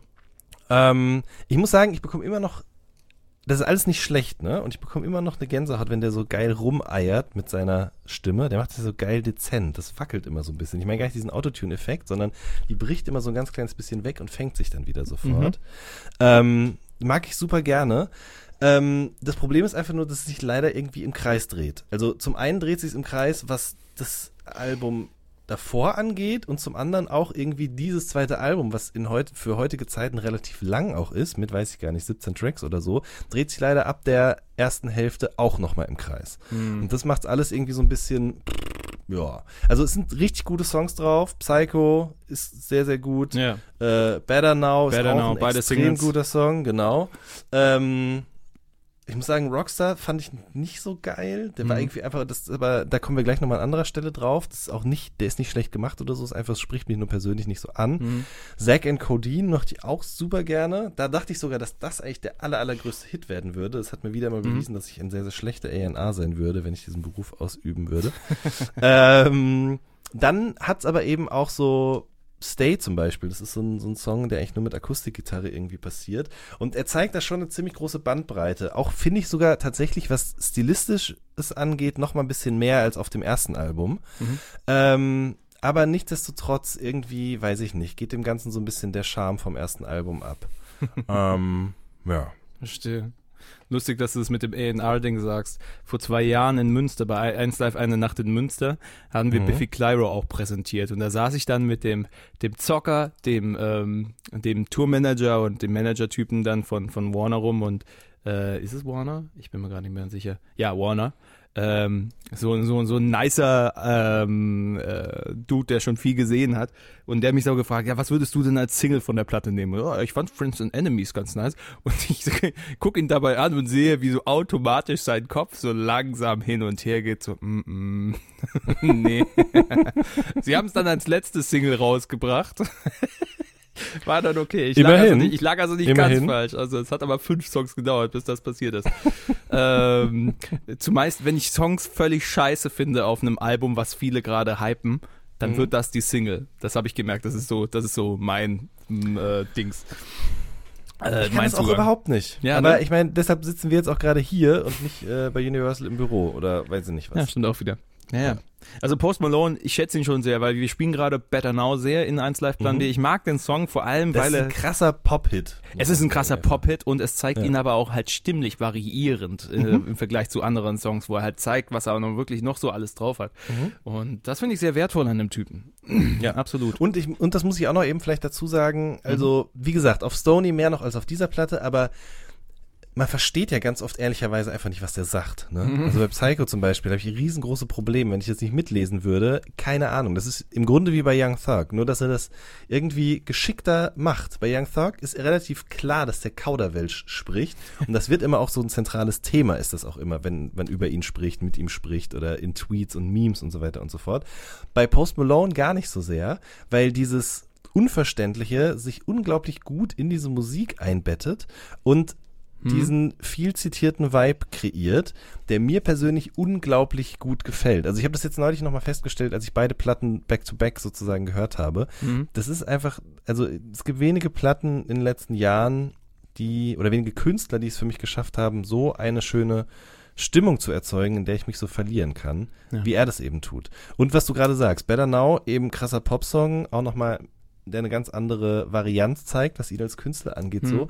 Und ich, also, allein schon der Fakt, dass er sozusagen sich jetzt so rausgekämpft hat aus dieser Masse an äh, neuen Rappern oder Rappern einer neuen Generation, Mhm. ist für mich schon ein Zeichen dafür, dass der auf jeden Fall auch eine lange Karriere noch vor sich hat und die durchaus auch vorsehen könnte, dass er irgendwann mal ein Album nur mit Akustikgitarre aufnimmt Ja. oder ein Country-Album aufnimmt oder auch was weiß ich, eine, ein Pop-Duett-Platte mit Ariana Grande oder was auch immer so. Ja. Also der kann, der kann das alles und sieht dabei noch scheiße aus und das gibt ja vielen Menschen Hoffnung. Er ist einfach der, er ist ein weißer Stevie Wonder von der Frisur her. Und ähm, ja, aber wie du schon sagst, da könnte alles noch kommen von dem, wenn er sich irgendwie, wenn sein Interesse sich in irgendeine andere Richtung spielt. Mhm. Ähm, witzig.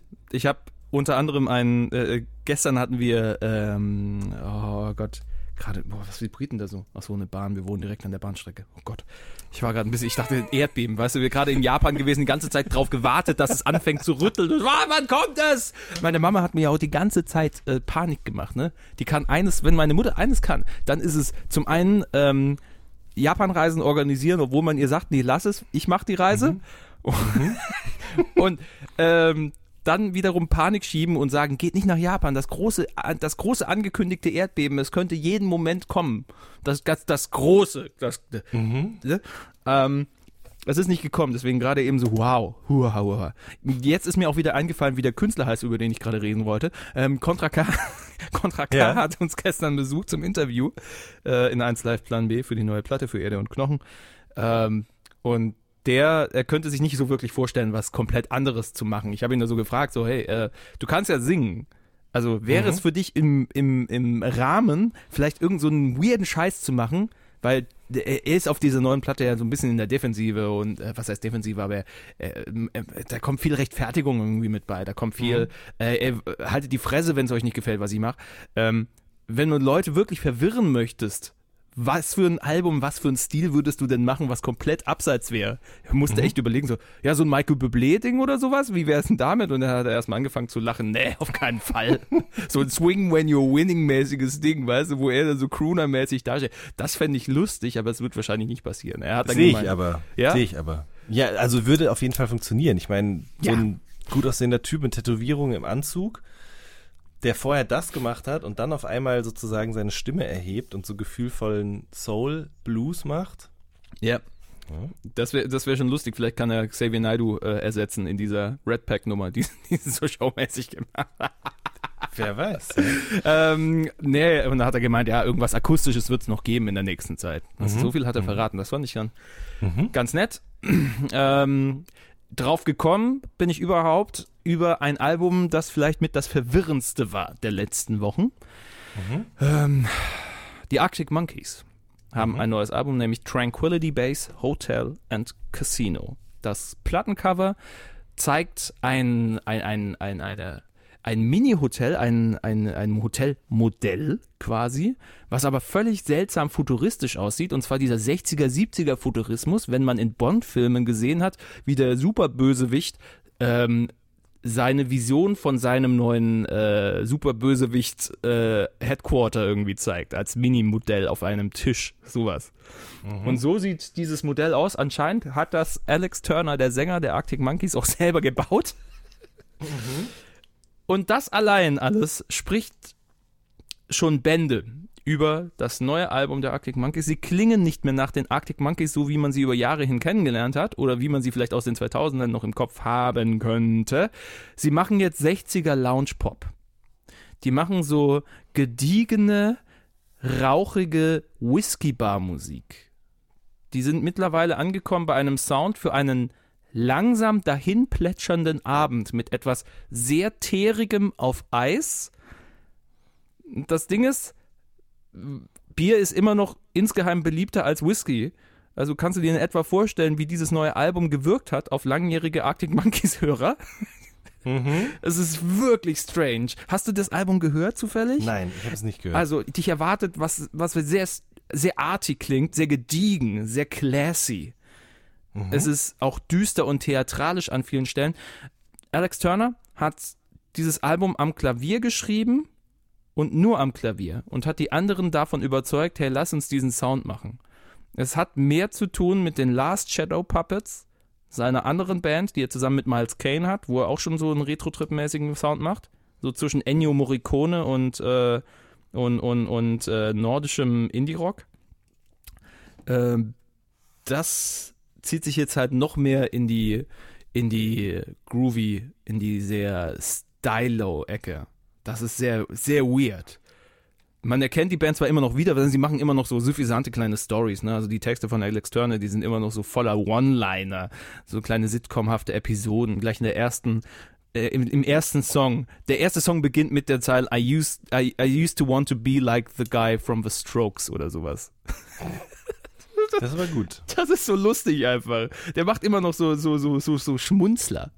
Schmunzler-Content ist immer noch sehr high bei den Arctic Monkeys. So who you gonna call? The Martini Police? Sowas. Und das passt dann noch viel mehr in diese, in diese Whisky-Ecke rein. Ähm, also das passt nach wie vor. Auch zynische Kommentare zu Stadtleben und Konsum gibt er nach wie vor. Ähm, das Ding ist, äh, die Arctic Monkeys, hast du die viel verfolgt? Überhaupt nicht, ehrlicherweise. Nicht, gar nicht? Nee, ja, das ist nee. völlig okay. Also, sie sind ja los, sie haben ja losgelegt mit diesem Indie-Sound. Den haben sie aber auch schon lange abgelegt. Und über die Jahre hinweg haben sie immer wieder so Songs gebracht, die so Interlude-mäßig waren. So Riot Van auf dem ersten Album, wo es darum geht, dass ein paar Jugendliche sich mit den Cops anlegen. Und der war auch schon sehr, sehr gediegen. Und im Vergleich zum Rest drumrum war der so vollkommener Luftschnapper quasi. Und dann ging es noch weiter mit 505 auf dem zweiten Album, der auch so, so groovy und sehr düster melancholisch war und sich abgehoben hat vom Rest, den sie gemacht haben. Ähm, das hat bis dato dann seine Erfüllung gefunden, eben in den äh, Last Shadow Puppets, dem Nebenprojekt von Alex Turner, wo er dann halt so den 60er, 70er Crooner teilweise gegeben hat. Ähm, Do I Wanna Know von der letzten Platte AM, die war ja sowieso schon ein bisschen düsterer, da klangen sie wie die Queens of the Stone Age und jetzt klingen sie halt wie die Hausband von irgendeiner rauchigen 60er Bar. Ähm, das ist, das ist irre.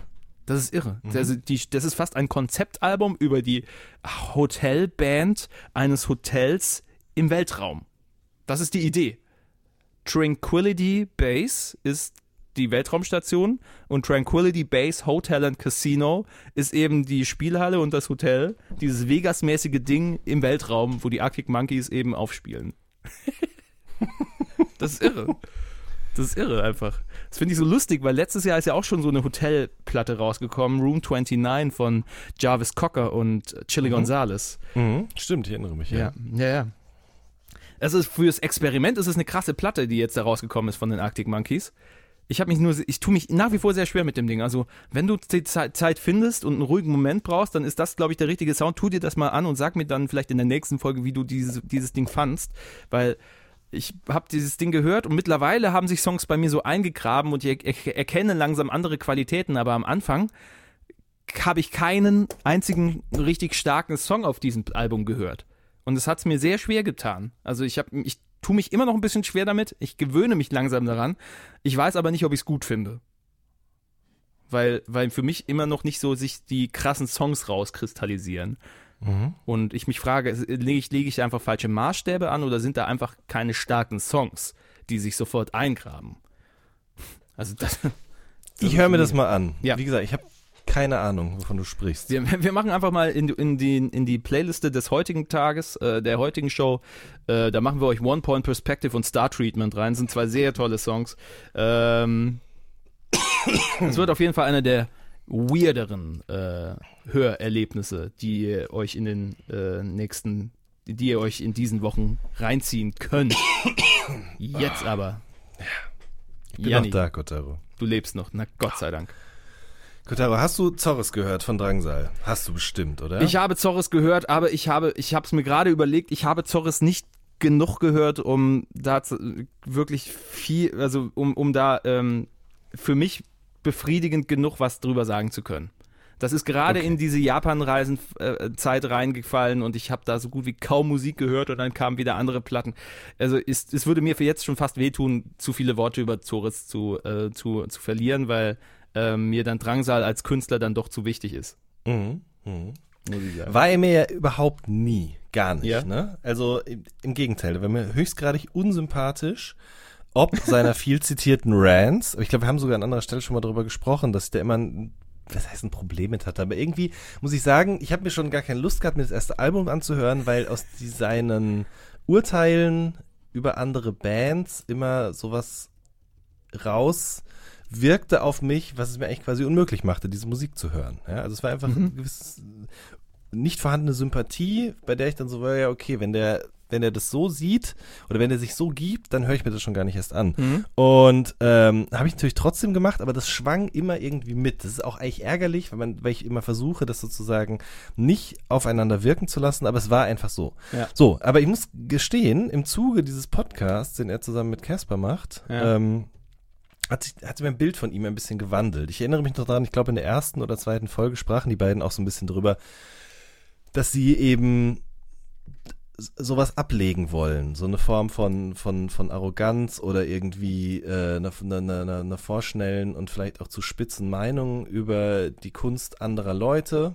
Ich weiß gar nicht mehr, ob Casper oder Drangsal das waren, die es gesagt haben, oder ob sich beide sogar irgendwie auf eine gewisse Art und Weise einig waren, aber irgendwie lernte ich ihn über diesen Podcast nochmal ganz neu kennen.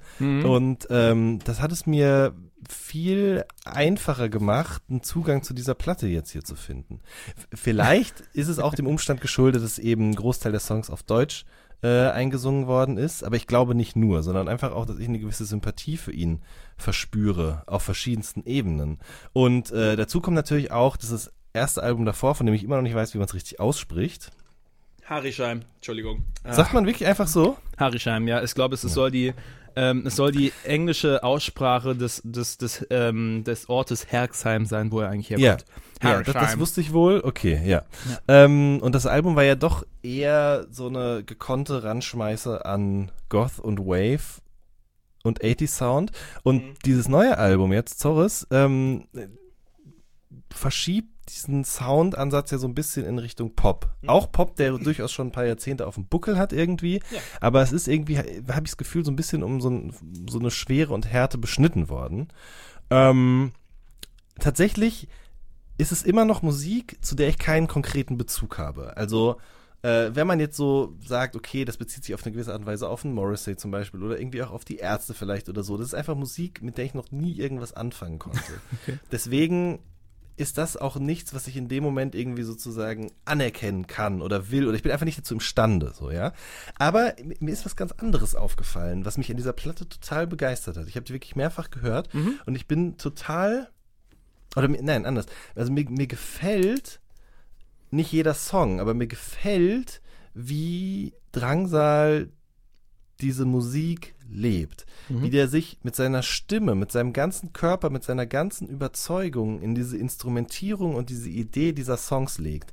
Ähm, das habe ich nicht erwartet vorher, muss ich gestehen. Also ich habe nicht erwartet, dass mich die Platte so sehr greift und so sehr reinzieht und so sehr begeistert auf eine gewisse Art und Weise. Auch wahrscheinlich, weil ich irgendwelche Vorurteile darüber hatte, wie die Musik klingt oder wie er auch als Typ ist oder was auch immer. Aber ich bin wirklich begeistert davon. Und ich finde, an vielen Stellen ist es auch gar nicht dieser viel zitierte Morrissey oder sonst was Sound, der das Ganze ausmacht, sondern ich muss zum Beispiel sagen, dieses Und Du Volume 2, Volume 2, wie auch immer, das ist ein ganz, ganz toller Gitarrenpop, der mich an Blumfeld oder sogar noch dieses Vorprojekt äh, von Distelmeier, nämlich äh, die Bienenjäger erinnert.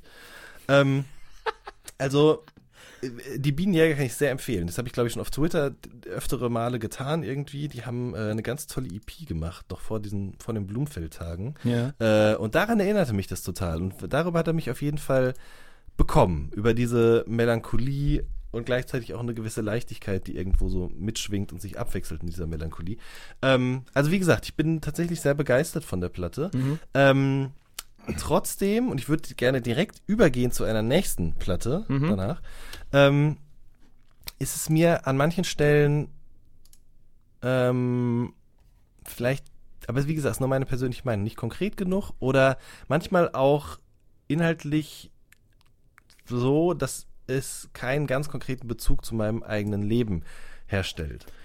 Er ist natürlich Ähm, schon weit weg davon, bevor du irgendwie gleich weitermachst auf die nächste Platte. Ja. Absolut. Ja. Ähm, es wurden ja viele Vergleiche gezogen, gerade als Turmbau zu Babel rausgekommen ist. Ne? Also der immer gleiche Farin-Urlaub-Vergleich, der bei vielen dann irgendwie dann sofort getriggert wurde, so alte Ärzte.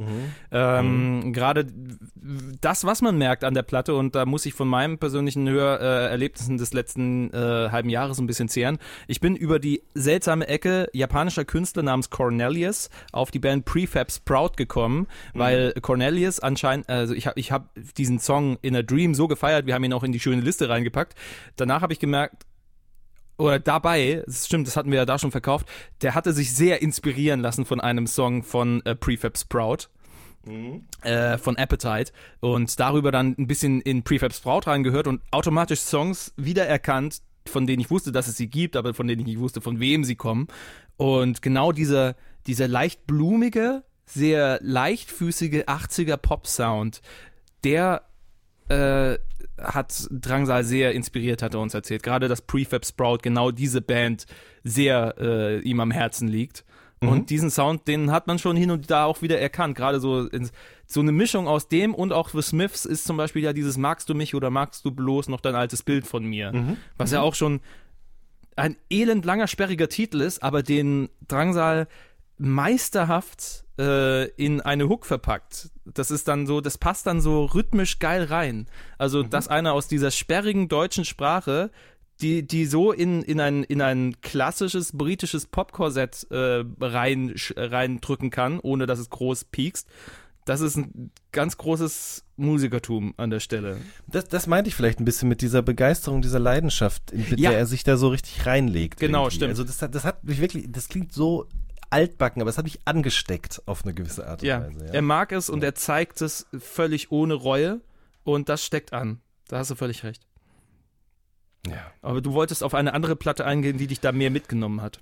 Ja, auf eine gewisse Art und Weise, weil ich dachte dann bei mir so, okay, wenn mich das jetzt auf der Textebene nicht ganz so sehr bekommt, bin ich dann einfach dumm, brauche ich was Stumpferes. ähm, aber dann war ich gleichzeitig auch wieder so, nee, auf keinen Fall, Jan, verkauf dich nicht unter Wert. Aber äh, eine Platte, bei der ich dann eine textliche Ansprache an mich irgendwie viel mehr gespürt habe, war äh, irgendwas mit Liebe von Sint. Zumindest im ersten Teil der Platte. Äh, wir haben mal über Sint gesprochen vor ein paar Wochen. Äh, vor, vor ein paar Wochen ist gut, vor ein paar Monaten, wahrscheinlich sogar vor einem halben Jahr oder so, als die dieses Lied Deine Magie veröffentlicht hatten. Ähm, und die haben tatsächlich im April auch ihr erstes Album veröffentlicht, was so ein bisschen äh, unterm Radar geflogen ist. Ich weiß gar nicht, hast du das mitbekommen, dass sie das Nee. rausgebracht haben? Nee. Siehste? So, ich war nämlich auch total erstaunt, bin irgendwie darüber gestolpert und ähm, die haben gerade gerade die ersten beiden Songs, also dieses Wir kommen irgendwann an und auch das Alpina Weiß, da war ich wirklich, also das hat mich sofort irgendwie bekommen. Das hatte so ein bisschen was von höchste Eisenbahn, aber auch ein bisschen was von Fotos. Also es war irgendwie ein bisschen schnoddriger, gleichzeitig aber textlich irgendwie auch genial meiner Meinung nach, auch was so das, das ähm, was die Melodien angeht, sehr sehr schön. Aber leider flacht das dann nach hinten raus auch so ein bisschen ab. Ah. Und das ist irgendwie, tatsächlich, ich habe mir ein paar Rezensionen durchgelesen, weil mich mal interessiert hat, wie andere Leute das so empfinden. Und es ist tatsächlich so, dass das, wie gesagt, nach hinten raus ein bisschen, also die können dieses Versprechen, was sie am Anfang geben, nicht so ganz einhalten, meinem Empfinden nach. Weil es ist dann wirklich der, einer der dritte oder vierte Song oder so, ist dann eben dieses Mi Wi-Fi Esu Wi-Fi, ja, also quasi, ähm, und ich glaube, in dem, und dann gibt es so einen Song, der heißt Betty Ford und das ist irgendwie so, ah, das ist so eine Ode an eine Muse, von der man nicht lassen kann und das ist mir alles irgendwie ein bisschen zu platt. Und Alpina Weiß ist so ein irre guter Song, aber dieses Video, das ist quasi im Hochformat äh, gedreht und arbeitet sich so ein bisschen an dieser Generation Tinder, Insta, Snapchat irgendwie nicht lange es miteinander aushalten ab, so, ja. Okay. Ähm, also, ne, da, da wird, da, da wird halt, da, da schreiben sich, da trennen sich Leute in einem WhatsApp-Chat und dann verfolgt man eben sozusagen, wie der eine dann bei Tinder sich jemand Neuen sucht und den anderen bei Instagram stalkt und so quasi aus der Ego, also aus der Ego-Perspektive. Ah, das? Kraftclub-Erfolgsrezept der letzten Jahre. Also der Anfangsjahre zumindest. Wieso, haben die das auch gemacht in Videos? Weiß ich gar nicht Ja, in. Videos nicht, aber die haben auch genau dieses Ding, äh, dass man eigentlich, dass man so tut, als würde man, äh, würde man äh, weg sein von der alten, von der alten Flamme. Als hätte ich drei, als ich, äh, als hätte ich 427 Tage nichts Besseres zu tun. Ich glaube, das war aus dem Song Liebe. Ach so, ja, ja, ja. Also das textlich passiert es gar nicht in dem Moment, aber Ah, eben auf ah. dieser Videoebene so. Aber irgendwie mag ich diese Randschmeiße nicht so richtig an diese, an dieses Generation-Ding, was dann da Mhm. auf dieser Videoebene passiert, aber eben textlich auch, wie gesagt, durch dieses Wi-Fi. Habe ich übrigens Wi-Fi gesagt? Du hast meinte Wi-Fi. Ich dachte ne? nämlich, Wi-Fi Ja. ähm, ist, Nee. meint er jetzt dieses, dieses japanische Anime oder dieses Anime-Phänomen Wi-Fi? Ist my, Nein. Wi is my Waifu? Nein, Wi-Fi, also Internet-Dings, äh, äh, Dings, ne? Du weißt, was ich meine. Ja, ja, So, ja. und und dann ist mir irgendwie aufgefallen, also wie gesagt, die, die haben super geniale Momente auf dieser Platte, aber irgendwie, und das ist auch wieder ein Scheißsatz, aber ich mochte das irgendwie mehr, als ich weniger darüber wusste und es weniger Pose hatte, so, ne? Also, Mhm. als dieses erste Video rauskam, hatte ich irgendwie keine Ahnung von dieser Band, die ist ja auch schwer googelbar, ob dieses Namens eben, aber im Zuge dieses Albums und im Zuge dieser Randschmeiße an diese Gen Y Tinder Insta Krams hat es irgendwie so ein bisschen für mich an Magie verloren. Nichtsdestotrotz, die ersten beiden Songs Äh, wie heißt der erste? Wir kommen irgendwann an, genau. Und Alpina Weiß, also grandios, wirklich. Kann ich nur äh, empfehlen und kommen dementsprechend auch auf die Liste.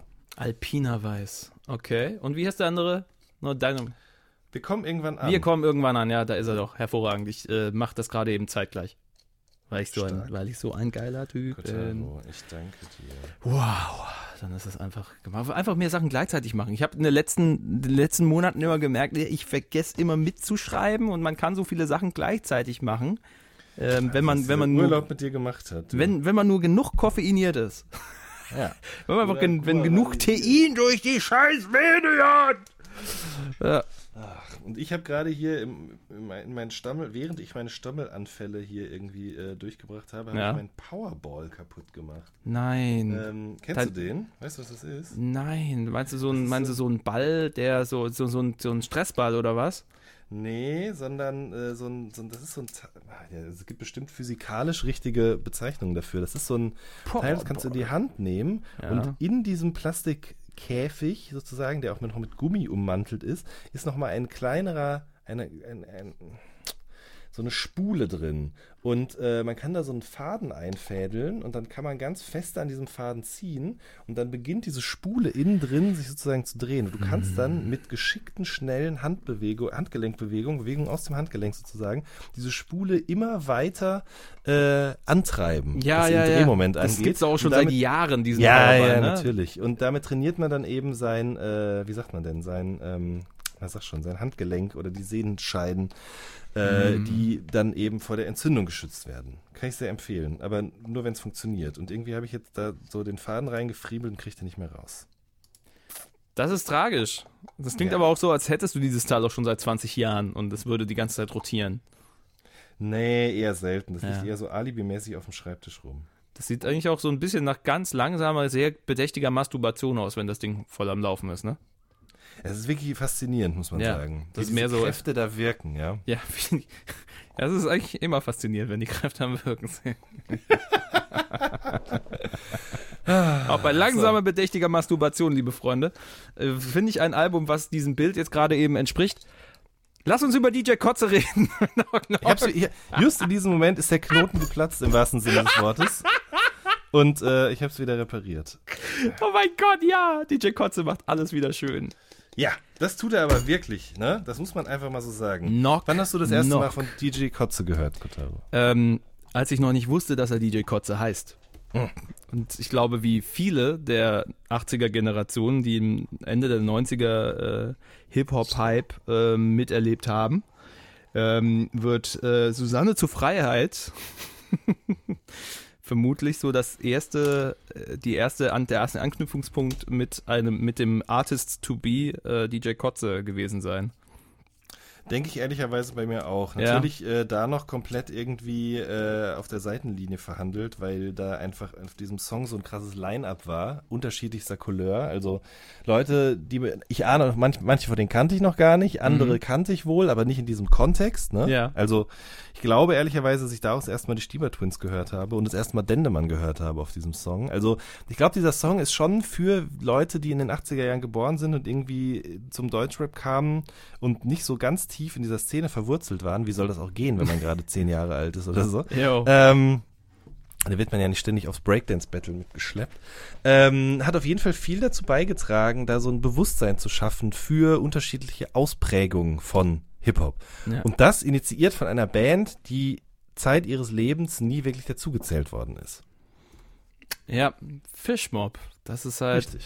das ist schon irre, weil ich habe lange gedacht, DJ Kotze wäre Cosmic DJ gewesen. Mhm. Das war so völliger, das, der, der, der DJ Kotz- Kotze, ich meine auch einigen Leuten gesagt haben, DJ Kotze, der rappt doch auch am Anfang von Susanne zur Freiheit. Also, hm, leider nein. Ja. okay. Da, so wie, so wie viel, so wie ich vielen Leuten Scheiße erzähle, war das halt so ein, ein besonderes Highlight.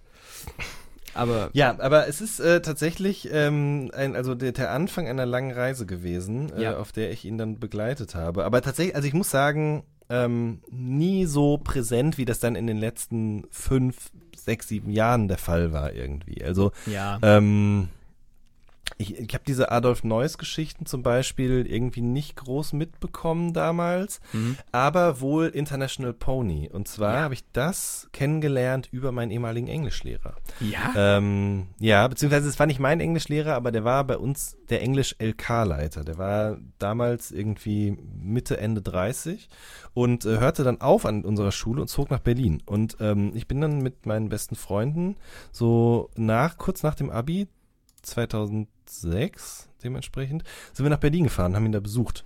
Äh, weil die Jungs hatten sich über die Stufenfahrt, auf die er noch mitgemacht hatte, irgendwie mit ihm angefreundet. Hm? Und äh, wir haben ihn dann besucht dort und einfach ein cooler Typ, muss man sagen. Und dadurch, dass wir dann auch kein Lehrer-Schüler-Verhältnis mehr zueinander hatten, war das auch überhaupt nicht verwerflich, dass wir dann zusammen ins Berghain gegangen sind. ähm, Wie geil! ja. War es ja großartig. Ähm, muss ein guter Typ gewesen sein. Ne, er ist wirklich ein cooler Typ. Und ähm, auch deshalb, weil er eine riesengroße Rennradsammlung zu Hause hatte und äh, die Dinge auch leidenschaftlich gerne auseinandergebaut, repariert, frisch gemacht und dann bei Ebay wieder verkauft hat. Und ähm, wir haben dann eben ein Wochenende da bei ihm in der Wohnung, alle auf dem Fußboden gepennt. Ich habe viel über Rennräder gelernt. Äh, er hat mir dann auch mein erstes Rennrad damals tatsächlich sogar besorgt, äh, was ich für einen Schnäppchenpreis bekommen habe. Äh, aber vor allen Dingen hat er eben auch eine große CD-Sammlung und ähm, die habe ich mir natürlich angeguckt und äh, bin da auf International Pony gestoßen und äh, war sofort total begeistert davon. Also das war so, wir haben das so nebenher laufen lassen. Ich hatte also nicht so, ich konnte das nicht bewusst hören in dem Moment, aber ich war so, okay, wenn ich zu Hause bin, muss ich mir diese Platte kaufen und muss das alles nochmal nachhören. Und das war dann dieses, was man so im Hintergrund gehört hatte, wo man schon dachte, ah, okay, das klingt irgendwie geil. Dann nochmal zu Hause ganz in Ruhe eben vor sich auszubreiten und genüsslich zurückzuspulen oder also zu skippen. Spulen ist gut. Ähm, das war ganz toll und ich verbinde diese, diese Musik von International Pony total mit dieser Zeit nach dem Abitur. Irgendwie auch zu merken, okay, das ist einer, der hat mal Hip-Hop gemacht oder einer von mehreren, die mal Hip-Hop gemacht haben und äh, der macht jetzt auch so, also es geht auch ohne Gesang, sondern nur mit, sagen wir mal, mit Sprachfetzen oder was auch immer. Ah, okay, da gibt's auch noch diesen Aerobik. Was macht der denn? Dann habe ich den in Köln auch mal live gesehen und ähm, da ging auf einmal so eine riesengroße Welt auf. Und äh, die ist bis dahin auch nicht wieder zugegangen. Oder das Tor dahin ist nie wieder zugegangen. So. Mhm. Weil DJ Kotze auf jeden Fall zu dem Zeit, von dem Zeitpunkt an dann so ein, eine Konstante auf eine gewisse Art und Weise, eine musikalische in meinem Leben wurde. Völlig. Ähm, ich muss ja sagen, äh, ich habe ihn auch irgendwie immer wieder wahrgenommen, aber halt nie so ganz. Ich habe gerade übrigens gemerkt, ich habe keinen Scheiß erzählt. DJ Kotze hat tatsächlich am Anfang von Susanne zu Freiheit gerappt. Tut er wirklich? Krass, Ja, tatsächlich. Also Cosmic DJ kommt ja erst nach Smudo. Ach, stimmt. Mann, Ja, Mann, ich, Mann. ich tatsächlich, ich wusste gerade dieses, was ist im Koffer von Cosmic DJ und ich konnte es nicht richtig einordnen ja, gerade. ja, ja, ich dachte, es wäre am Anfang gekommen. So ein Ja, okay. Quatsch. Es war natürlich DJ Kotze am Anfang von Susanne zu Freiheit. So, jetzt machen wir das hier in die Liste rein, dann können wir es alle nachhören. Meine Herren, dann machen wir noch Adolf Neuss direkt dahinter. So, Mhm. mit Deine Reime sind Schweine, was immer noch großartig ist. Dann machen wir auch direkt den 1000 Tränen Tief Remix rein. Den 1000 Tränen Tief Remix, ja, natürlich. Ah ja. Bevor wir überhaupt zum Hauptgang kommen, Mhm. also ich hoffe, dass es den gibt überhaupt, den 1000 Tränen Tief. Nee, gibt's nicht bei, bei, bei Spotify. ah, das ist das, Das ist- Problem. bei Adolf Neuss, weiß nicht. Ach, Menschen, äh, Männer, Männer, die verzweifeln. Das ist der Untertitel unseres Podcasts. Ähm, aber nein, leider nein. Leider, leider nein. Dafür, deine Reime sind Schweine, Klammer, regelrechte Schweine. Aber dann musst du jetzt auch noch International Pony reinmachen. Natürlich. Leaving Home? Ne? Das ist halt der Song, über die ich sie halt kennengelernt hatte. Es kann natürlich auch bessere Tracks geben, aber Leaving Home ist so. Ah, es ist so schön fluffig. Hanging Around ist natürlich auch geil. Hanging dieser Around. Nachdreh vom, äh, vom äh, Tobi und Bo Album oder vom Fünf-Sterne-Album, weiß ich gar nicht genau. Ja. Quasi so ein, ein Remix davon. Ja. Ach. So, ich mach mal Leaving Home an. Lange nicht mehr gehört. Einfach ein schönes Teil. Überhaupt, was sich so zieht durch die Diskografie und die Mitwirkung von DJ, von DJ Kotze an den verschiedenen Projekten, ist die Tatsache, dass so viele lustige Titel und Albumtitel rumgekommen sind. So, also vieles sich so erscheint, als wäre es die erstbeste Idee gewesen. Jo, nehmen wir. Oder so, ein- so ein lustiges Ding ist halt schon allein, Männer können seine Gefühle nicht zeigen. Das Album von Fishmob. Was für ein geiler Titel. Das ist so, Sehr stark. das Das ist so, stimmt, ja. so irre lustig einfach. Das Album von International Pony von 2006 hieß Mit dir sind wir vier. Das sind so dumme Sprüche, die mir Super. seit Jahren einfach im Kopf geblieben sind. Ähm, schon allein, wenn man es dadurch schafft, den Leuten irgendwie im Gedächtnis zu bleiben, finde ich, ist es was sehr Feines. Und auch schon als, und dann halt als DJ Kotze über den Umweg Adolf Neuss, deine Reime sind Schweine, schon genannt, ähm, sind da auch schon so witzige Sachen wie nices Wölkchen. auf der, auf der, auf der Ja. Amygdala-Platte. Ähm, Track ID Anyone, Magic Boy. Ja, also so, der, der, er, er macht einfach Spaß an vielen Ecken. Das finde ich so irre, dass, dass er, dass man da so eine kindliche Verspieltheit immer wieder, die aber sich gleichzeitig mischt mit so einer, mit einer äh, Eloquenz und äh, sprachlichen, äh, sprachlichen äh, äh, Experimentierwut auch schon. Ähm, Voll. Und aber der, zu der kommt ja dazu auch noch sowas, was ich glaube, was ihn auf eine gewisse Art und Weise total von allen anderen Pro oder von echt den meisten Elektro Produzenten elektronischer Musik irgendwie äh, separiert, nämlich also diese diese diese Sprachverliebtheit oder diese dieses dieses Bewusstsein für äh, den kleinen Witz, sage ich mal, gepaart mit ähm, einer gewissen Intelligenz und einem Gespür für das Meer. Also ich sage jetzt Mhm. nicht, dass alle Produzenten von elektronischer Musik blöde Vögel sind oder stumpfe Menschen, aber Nee, es sind ähm, einfach Arschlöcher. ja, ähm, aber also ich habe schon mehrere Interviews mit DJ Kotze geführt und es ist unglaublich, was für ein Spaß und man hat es glaube ich jetzt auch wieder gemerkt im Mhm. Zuge dessen, dass er für die neue Platte Interviews gegeben hat, was für ein Spaß er daran hat, über alles, nur nicht die Musik selbst zu sprechen. Also das ist teilweise ihm selbst geschuldet, der dann an einer gewissen Stelle einfach sagt, ich habe jetzt keinen Bock mehr über die Musik zu sprechen, die ist doch auf der Platte. Mhm. Es gibt manchmal die Promoter, die auch sagen, Kotze würde gerne da und da drüber sprechen. Im Interview will er dann nochmal über ganz andere Sachen sprechen. Aber es macht unglaublich, und vor allen Dingen das Krasse ist halt auch, obwohl er und ich jetzt nicht irgendwie befreundet sind, wir kennen uns nicht gut. Wir haben uns halt Ja. zweimal eben für Interviews getroffen. Ich glaube, das eine Mal haben wir es sogar nur über Skype gemacht, als er gerade ähm, in Spanien war, in seiner Zweitresidenz, äh, wo auch nur an einer Stelle gutes Internet war, was auf jeden Fall zu äh, diversen interessanten und witzigen, äh, absurden Situationen führte.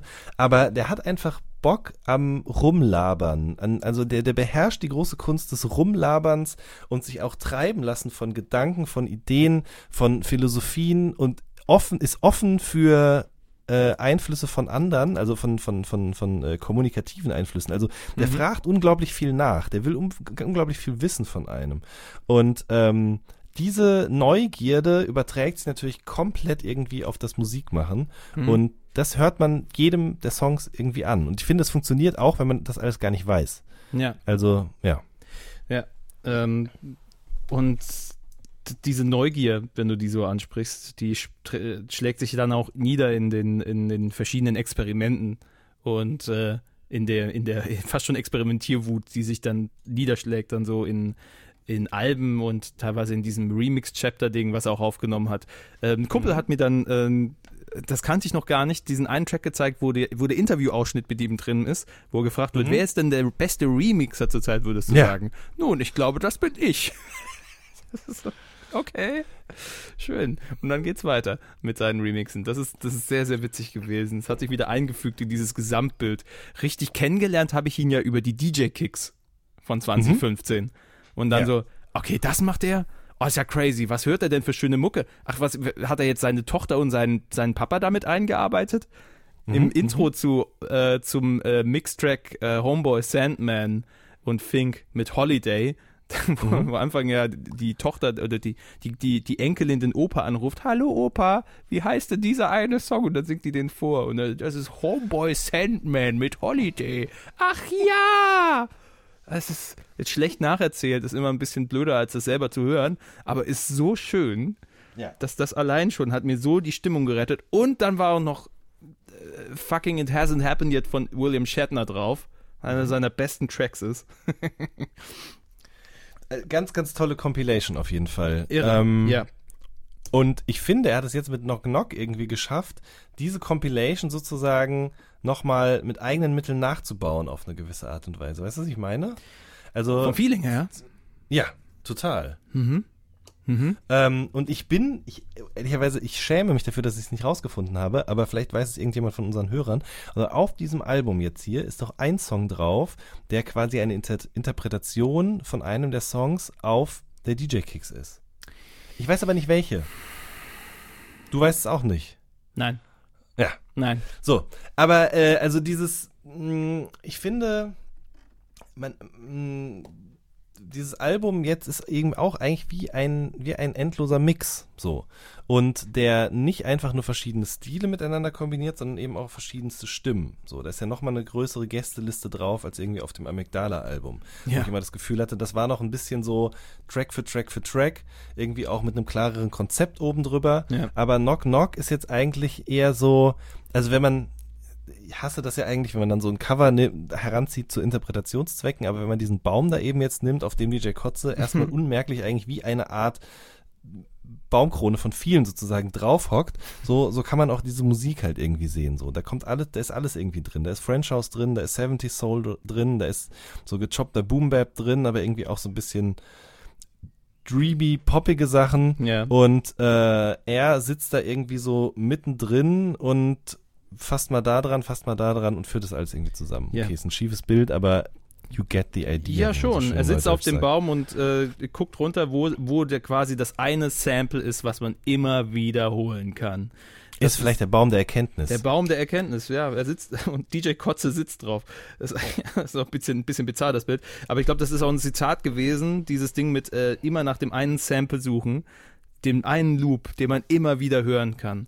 Und das macht ja so ein Track wie Pickup zum Beispiel. Unwiderstehlich. Ja. Der Einsatz der Vocals an der Stelle ist dann auch nochmal besonders, weil wenn du genau hinhörst bei Pickup auf diese, auf diese Gesangszeile, it's sad to think that neither one of us wants to be the first to say goodbye.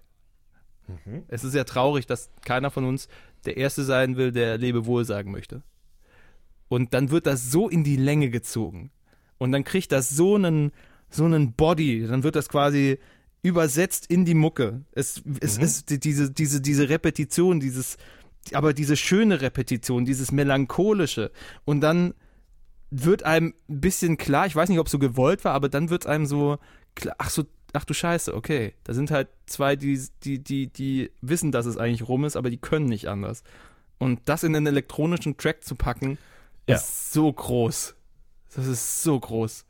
Ich liebe dieses Lied so krass. Und das ganze Album hat einfach so viel, so viel Form, dass da, da sind verschiedene Aspekte, die, an, die gezeigt werden, absolut, aber es ist ähm, alles in einem Guss. Es ist so, es ist so ein schönes Ding und es macht alles Sinn. Auf Amygdala, da hatte ich immer noch so ein bisschen das Gefühl, da passieren Dinge und vielleicht weiß DJ Kotze selbst gar nicht so recht, warum sie passieren. Das war teilweise so, so, so eine weirde Ansammlung an Samples und Störgeräuschen. Er war für mich so der Meister der Störgeräusche mehr auf der Platte. Und mittlerweile hat er diese Störgeräusche, hat er es, versteht er es vielleicht mehr oder vielleicht wollte er es auch extra so. Jetzt zumindest baut er die Störgeräusche passender ein. Das war so ein, Absolut. ja, so ein nices Wölkchen, was ja auch schon krass war, oder diese ständigen, ähm, äh, oh Gott, äh, die, wie er die Knef immer wieder eingebaut hat in Amygdala. Und dann plötzlich wird diese Stimmung wieder völlig, völlig durcheinander geworden in, zum Beispiel, ich schreibe dir ein Buch 2013, das ist irre. Und jetzt mittlerweile, jetzt ist es einfach viel runder, viel abgerundeter, als hättest du erst einen sehr krassen, spannenden, aufregenden, aber sehr sehr scharfen Whisky getrunken und danach so einen wirklich vollmundigen, runden, geilen. Und das ist Knock Knock jetzt.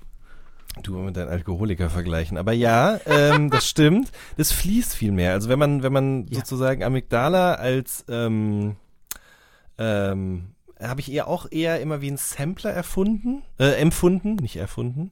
So, also, ne, also hintereinander weg, sehr gestückelt Ja. und dementsprechend auch tatsächlich so ein bisschen mehr in der Tradition von diesem Pampa-Sampler, der übrigens auch unglaublich gut ist, Ja. äh, auf dem es dieses unglaublich schöne äh, Me and You oder You and Me von äh, Ada gibt. Weiß ich gar nicht genau, wie, der, wie rum es heißt. You and Me, Me and You, keine Mhm. Ahnung.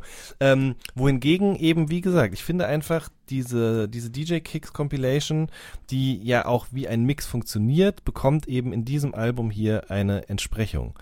Und ähm, genau, also diese, was du schon meintest, diese große Stärke irgendwie in elektronische Musik so viel Storytelling oder Dramaturgie reinzubringen, die aus mehr besteht als einfach nur einem Rein- und Rausdrehen von, von Filtern und irgendwie ähm, dem Hinzuschalten und Wegnehmen von Elementen. Ja. Und das dann eben aber auch noch zu kombinieren mit so, was, also eine totale Melancholie irgendwie mit sowas Spielerischem zu verbinden, indem Ja. man an anderer Stelle dann irgendwie einfach nur ein geiles Sample choppt. So, das passiert ja auch an verschiedensten Stellen. Und das irgendwie alles zusammenzuhalten, ist schon eine große, große Kunst. So, ich mochte auf diesem, auf dieser DJ-Kicks zum Beispiel auch dieses I haven't been everywhere, but, it's on my list. Ich glaube, das Ja. ist der erste Song tatsächlich. Total gerne. Und habe mich dann auch mega gefreut, dass er jetzt auf diesem Album eben mit Lord Knows oder auch diesem Baby, How Much I Love You, so das irgendwie nochmal aus einer eigenen Perspektive sozusagen eben interpretiert. So, oder Mhm. zeigt oder wie auch immer. Ja. So, das mochte sehr. Und dann aber Planet Hase zum Beispiel ist auch ein mega geiler Uptempo-Song, der wieder ganz anders funktioniert. Ja, absolut. Das, das ist, ähm, es ist alles fluffig, aber es kann, es kann auch schon anziehen. Und dann zum Beispiel so, wie, wenn eine Rosen Murphy reinkommt, gleich zweimal drauf auf dem Album, super. Ich bin ja immer noch großer Fan von Moloko und den, den Singles damals. Illumination ist so ein Riesenteil. Ähm, schon, dass er so, so, so, äh, so kleine Skit-Sachen mit reinmacht. A little, I need a little light here. wie, wie er das dann irgendwie noch mit reinbringt. Das ist wieder diese Verspieltheit von ihm. Und das ist, das ist schön. Auch wie er es schafft, zum Beispiel einen José González mal nicht völlig weinerlich oder irgendwie zurückgezogen zu zeigen, sondern irgendwie lustig, fast schon kindlich. Und das ist doch das Geile, ne? Ich glaube, Ja. das ist auch ein bisschen das, was eben das Besondere ausmacht, dass er nicht einfach nur sagt, ich arbeite mit diesen Leuten zusammen, sondern ich arbeite mit deren Stimmen und gucke auch, wie die sozusagen in dieses in dieses allerlei sozusagen reinpassen, in Ja. Form von einem Sample, auch mal leiser vielleicht als das, was irgendwie an Instrumenten oder Synthes oder was auch immer dort passiert, was man ja zum Beispiel schön an diesem Justin Vernon oder Justin Vernon, wie sagt man denn, meine Güte, Justin Vernon. äh, ja, ähm, wie komme ich denn auf Vernon? Egal, aber also das, wie er damit zum Beispiel arbeitet. Und ähm, also es ist einfach, es macht einfach richtig Bock, diese Platte zu hören. Ja, ja. Die elektronische Wohlfühldecke des, Ja. äh, des, des Frühsommers 2018. Knock Knock DJ Kotze. So, was kann jetzt noch kommen? Nicht mehr so viel, Nicht mehr so viel. Ne? Also es ist schon, äh, sind jetzt schon wieder ein paar starke Sachen gekommen Mhm. äh, an Alben. Es gibt ein paar Dinge, die sind, die sind Empfehlungen. Das sind, Mhm. finde ich, Empfehlungen, ähm, die ihr euch definitiv mal geben könnt, wie zum Beispiel äh, Bark Your Head Off Dog, die neue Platte von der Band Hop Along. Das ist das dritte Album von denen. Die kommen aus den USA. Sind, ja, man könnte meinen, so eine klassische Indie-Band eher. Ähm, mit einer Sängerin vorne dran. Nur das Ding ist, die sind schon, die sind schon ein bisschen anders. Die sind, ähm, vor allem äh, nach ein paar Minuten hat man das Gefühl, okay, was passiert hier eigentlich? Das ist gar nicht so normal. Ähm, Indie-Folk-Rock könnte man es nennen, der aber ausartet. Der aber völlig ausartet und dementsprechend auch ein bisschen anstrengend werden kann. Die Sängerin Frances, die nimmt sich für ihre Ideen und ihre Bilder und ihre Geschichten nämlich nicht nur Raum wie in einem ganz gewöhnlichen Song. Das ist dann halt so ein, ähm, kann, hier ist der Refrain und hier ist, hier ist die Strophe, hier ist die zweite Strophe, sondern die führt die Gedanken noch krasser aus und plötzlich, und die Musik richtet sich danach. Das ist fast schon, fast schon so ein, fast schon so ein bisschen musical-esque wird das dann mittlerweile. Aber ähm, die, die setzt da so viel Emotion rein und auch so viel Erfahrung von Enttäuschungen zum Beispiel, aber auf sehr menschlicher Ebene. Wenn gleich im ersten Song dann halt, wenn sie singt, Don't worry, we'll get there, but not together. dann weiß man ganz genau, okay, ja scheiße, das war Person XY in meinem Leben. Vielleicht sind wir jetzt beide irgendwie glücklich, aber zusammen haben wir dahin nicht geschafft. Das, da, da, ab, da, ab dem Moment hatte die Frau mich schon direkt. Und ähm, diese Momente, die häufen sich auf dem Album von Hop Along. Also da, wenn man, ne, wenn man einen einen Nerv hat für folkige Indie-Musik, die aber eben auch mal aus sich herausgeht, mit einer leicht kranken Sängerin vorne dran, dann ist Hop Along definitiv was. Also Frances Quinlan, die Sängerin, die ist definitiv eine, äh, eine, eine Erscheinung. Die aus den Boxen da rauskommt. Ansonsten viel, viel so Power-Pop-Momente, die sich da Mhm. auch rausmengen. Ich hab, das habe ich jetzt mit dem Musikexpress geklaut, weil ich das Wort Power-Pop lange schon vergessen hatte. Aber es passt. Ja. Es passt durchaus. Ich habe auch eine Rezension, die ich empfehlen möchte, weil darin eigentlich alles gesagt wird, was ich zu der folgenden Platte gerne noch sagen würde. ähm, nämlich 1220 von Young Horn ist ja auch rausgekommen. Ja, Ähm, gestern einmal im Fitnessstudio gehört. Ja. Und ähm, ja, was soll ich sagen? Also ich mag die Beats auf jeden Fall, die glaube ich zu einem Großteil von DJ Stickle kommen. Der ist irgendwie, also finde ich schon interessant und irgendwie auch beachtlich, dass er es eben schafft, sozusagen für Jakuza und Bushido zu produzieren. Mhm. Dann eben irgendwie bei Casper den Daumen mit drauf zu haben beim XOXO-Album. äh, und dann aber eben auch jetzt sozusagen die Instrumentierung für dieses Young Horn-Album so sehr zeitgemäß und vor allen Dingen auch qualitativ hochwertig an den Start bringt. Mhm. Ähm, gibt auch gute Songs drauf, die ich wirklich gerne mag. Okay, cool, sie schauen, dieses äh, g -g -g gut. ähm, Ja. Also es sind schon wirklich extrem gute Songs drauf, die ich auch verstehe, so die. Ähm, aber gerade so ab der Mitte muss ich sagen, da sind sehr viele so atonale, vernuschelte Druffi-Dinger da drauf Ja. ähm, die mir persönlich einfach nichts geben. Also ich verstehe das, dass es Leute gibt, die das mega finden und äh, gerade nichts anderes hören wollen. Aber das ist so ein bisschen. Das ist so ein bisschen, wir haben doch auch schon mal über Migos geredet und wo ich dann auch diese Cut the Crap Edition gemacht habe. Weil mir ist einfach aufgefallen, dass es gerade irgendwie diesen Trend zum Atonalen gibt. Also vielleicht ist atonal auch das falsche Wort. Ich glaube, ich glaube sogar, dass es das falsche Wort ist. Aber eben, ähm, dass eine schlüssige Melodieführung ganz oft gar nicht mehr äh, vorgesehen ist, sondern Mhm. dass es eigentlich eher an Aneinanderreihung von gar nicht unbedingt zueinander passenden Tonfolgen geht, die dann auch noch sozusagen unterstützt werden von einem, einer Bassfläche, die schon mal gar nicht dazu passt. Ja. Ähm, und wie gesagt, das ist natürlich auch eine, eine Ausdrucksform so und es gibt viele Leute, die das total gerne mögen, aber mich interessiert das einfach nicht. Mich spricht es in keiner Weise an. Und ich habe jetzt für mich auch einfach beschlossen, ich versuche das auch gar nicht mehr irgendwie reinzukriegen, so, weißt du? Mhm. Also ich habe mir auch dieses, ähm, das Dings hier, Dilit, wie heißt er nochmal? Äh, ähm, oh, meine Fresse, Playboy, wie heißt er denn? Playboy Cardi? Ja, genau. Ähm, habe ich mir auch angehört, so. Oder auch die, die Ray Shremmerd Sachen, so. Ja. Das ist, nee, ist einfach nicht meins. So. Ja, das ist fair, fair enough, wenn ihr, wenn ihr merkt, wie man, wie man nicht singen kann, aber dann erwartet auch nicht, dass man euch äh, über den Hype hinaus weiter zuhört.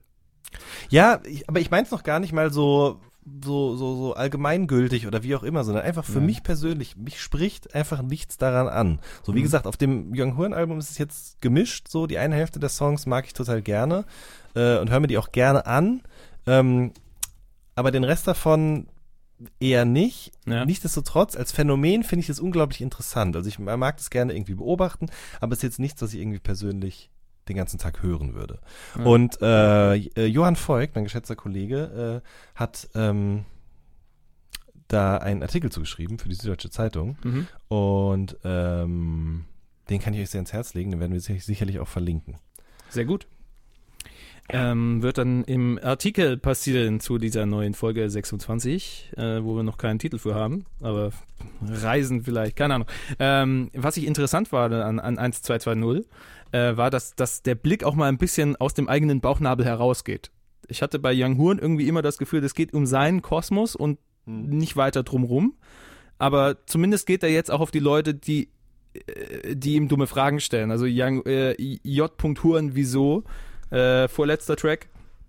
Ähm, den fand ich fast schon erwähnens, fand, fand ich fast schon äh, besonders in, dem, in der Hinsicht, weil er sich mal mit der Außenwelt auseinandersetzt, zumindest mit, mit, äh, mit, mit, mit äh, Stimmen, die irgendwie auf ihn zukommen oder über ihn reden. Ist jetzt nicht so, dass ich riesen Fan bin von, von, ich setze mich die ganze Zeit mit meinen Kritikern auseinander, aber bei Young Horn, der so schien, als würde er komplett auf einem anderen Planeten leben und der einfach macht und ihm scheißegal ist, was, was irgendwie von außen dran kommt, fand ich schon bemerkenswert, dass da irgendwie auch der Blick da auch mal in die Richtung rausgeht. Was auch ein blödes Statement ist eigentlich, weil natürlich beschäftigt sich jeder Künstler irgendwie damit, was andere Leute dann irgendwie reden oder bla bla.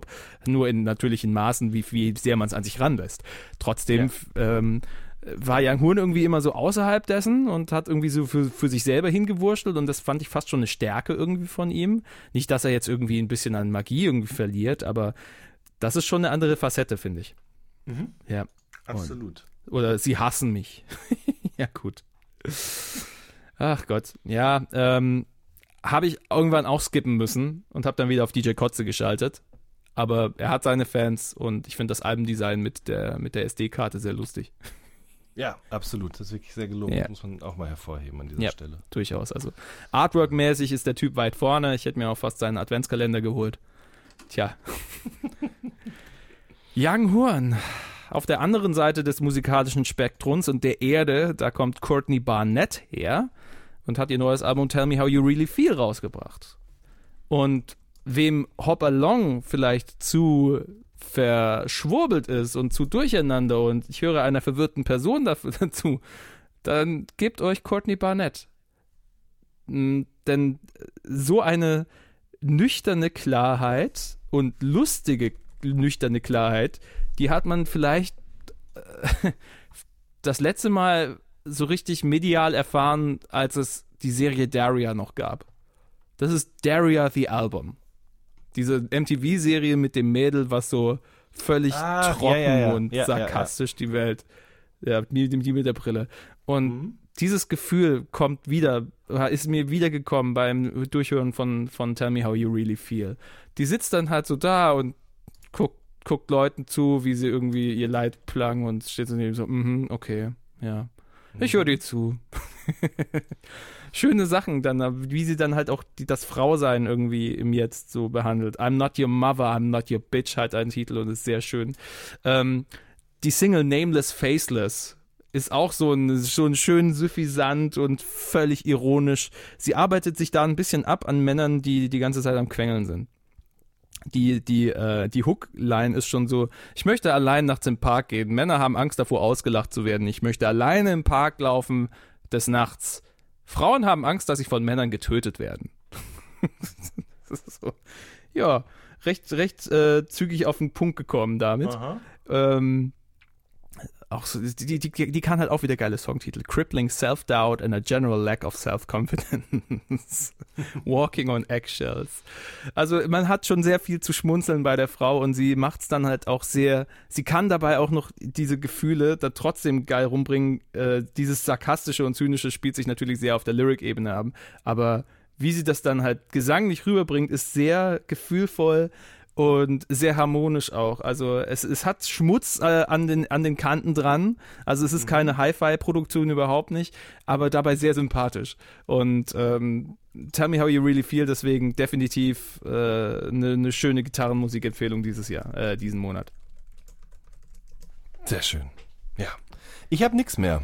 Ja, ich guck mal, ob noch irgendwas bei mir drauf ist, aber ähm, eine kleine, pff, ja, kleine Empfehlung. Ich, das neue Album von Frank Turner ist draußen. Ich weiß nicht, was ich davon halten soll.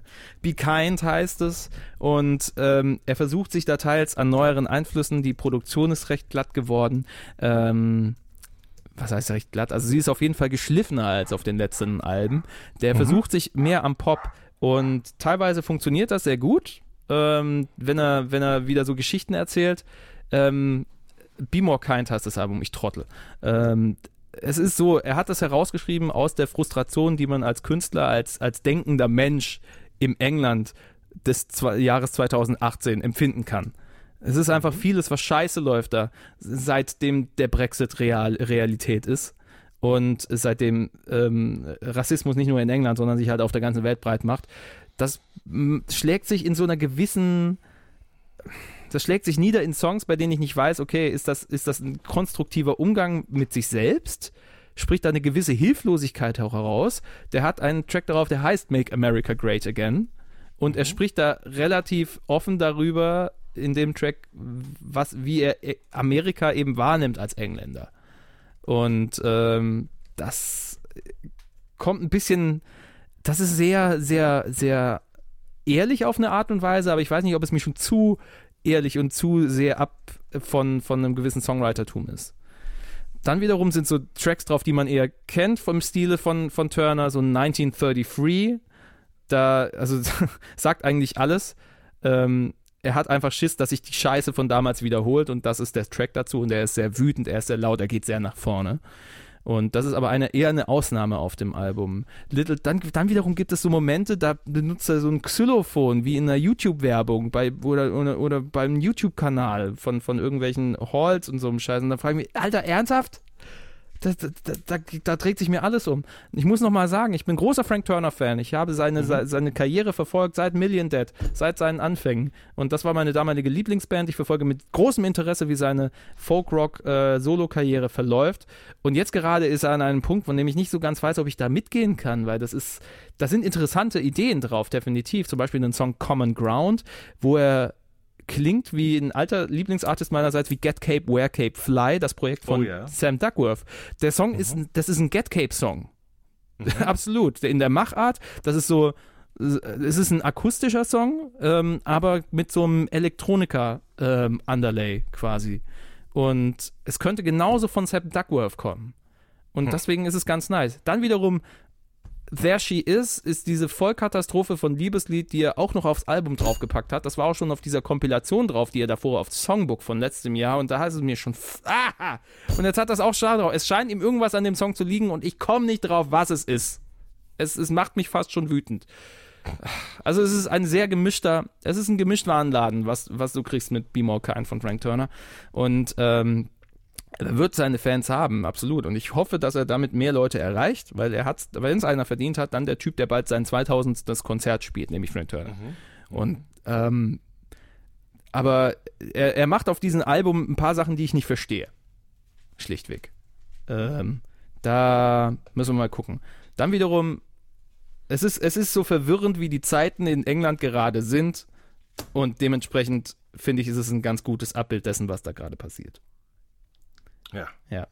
Habe ich nicht gehört, kann ich nichts zu sagen. Kein Problem. Vielleicht noch eine letzte kleine Empfehlung, so eine kleine deutsche Band, die mir der Kollege Marcel Bohn, äh, der bei Das Ding die Musiksendung moderiert, äh, empfohlen hat. Die Band heißt Champions, aber nicht mit I, sondern einem Y, kommen anscheinend aus Freiburg.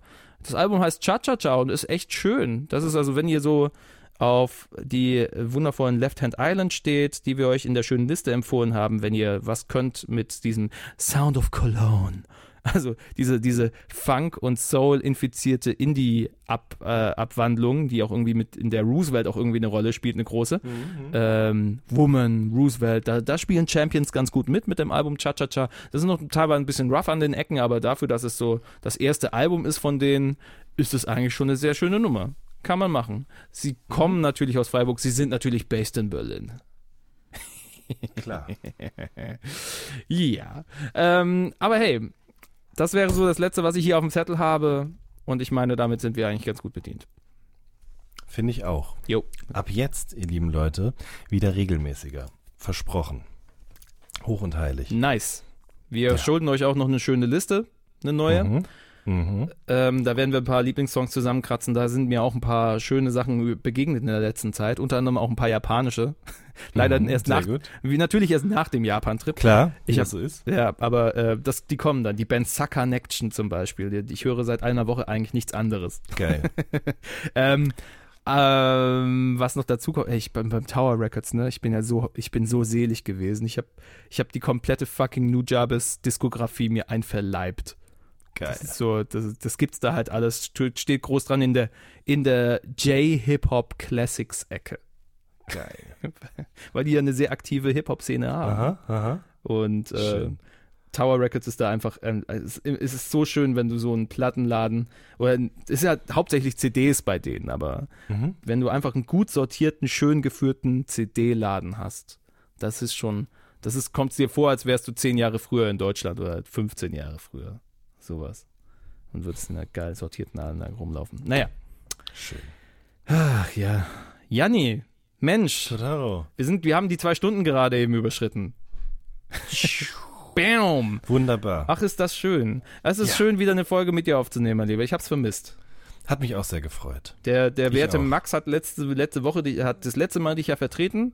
Ja. Wir haben, wir haben viel über den Echo, wir haben viel über den Echo geredet. Müssen wir Ja. nicht mehr, ne? Nö, das ist lange genug her, ehrlicherweise. Außerdem, ja. Gut. Aber äh, es war auch schön mit ihm, aber es ist auch schön, dass du wieder zurück bist. Ja. Aus, aus dem, aus dem, aus dem Moloch der Scheiße. Ich muss es nochmal sagen. Es tut mir sehr leid. Ach ja. Oh Mann. ähm, wenn ihr Jan Wehns Renovierungsarbeiten unterstützen wollt, dann checkt doch nochmal unsere Patreon-Seite aus. Ähm, wir haben ein Patreon, wir befüllen das mit der schönen Liste und wenn wir jetzt uns mal wieder jetzt am Riemen reißen Mhm. ähm, und äh, mal ein paar Ideen zusammenwerfen, vielleicht werfe ich da auch einfach die zwei Folgen drauf, die wir aufgenommen haben, der Jonas und ich, ähm, über Eindrücke, Ersteindrücke in Japan.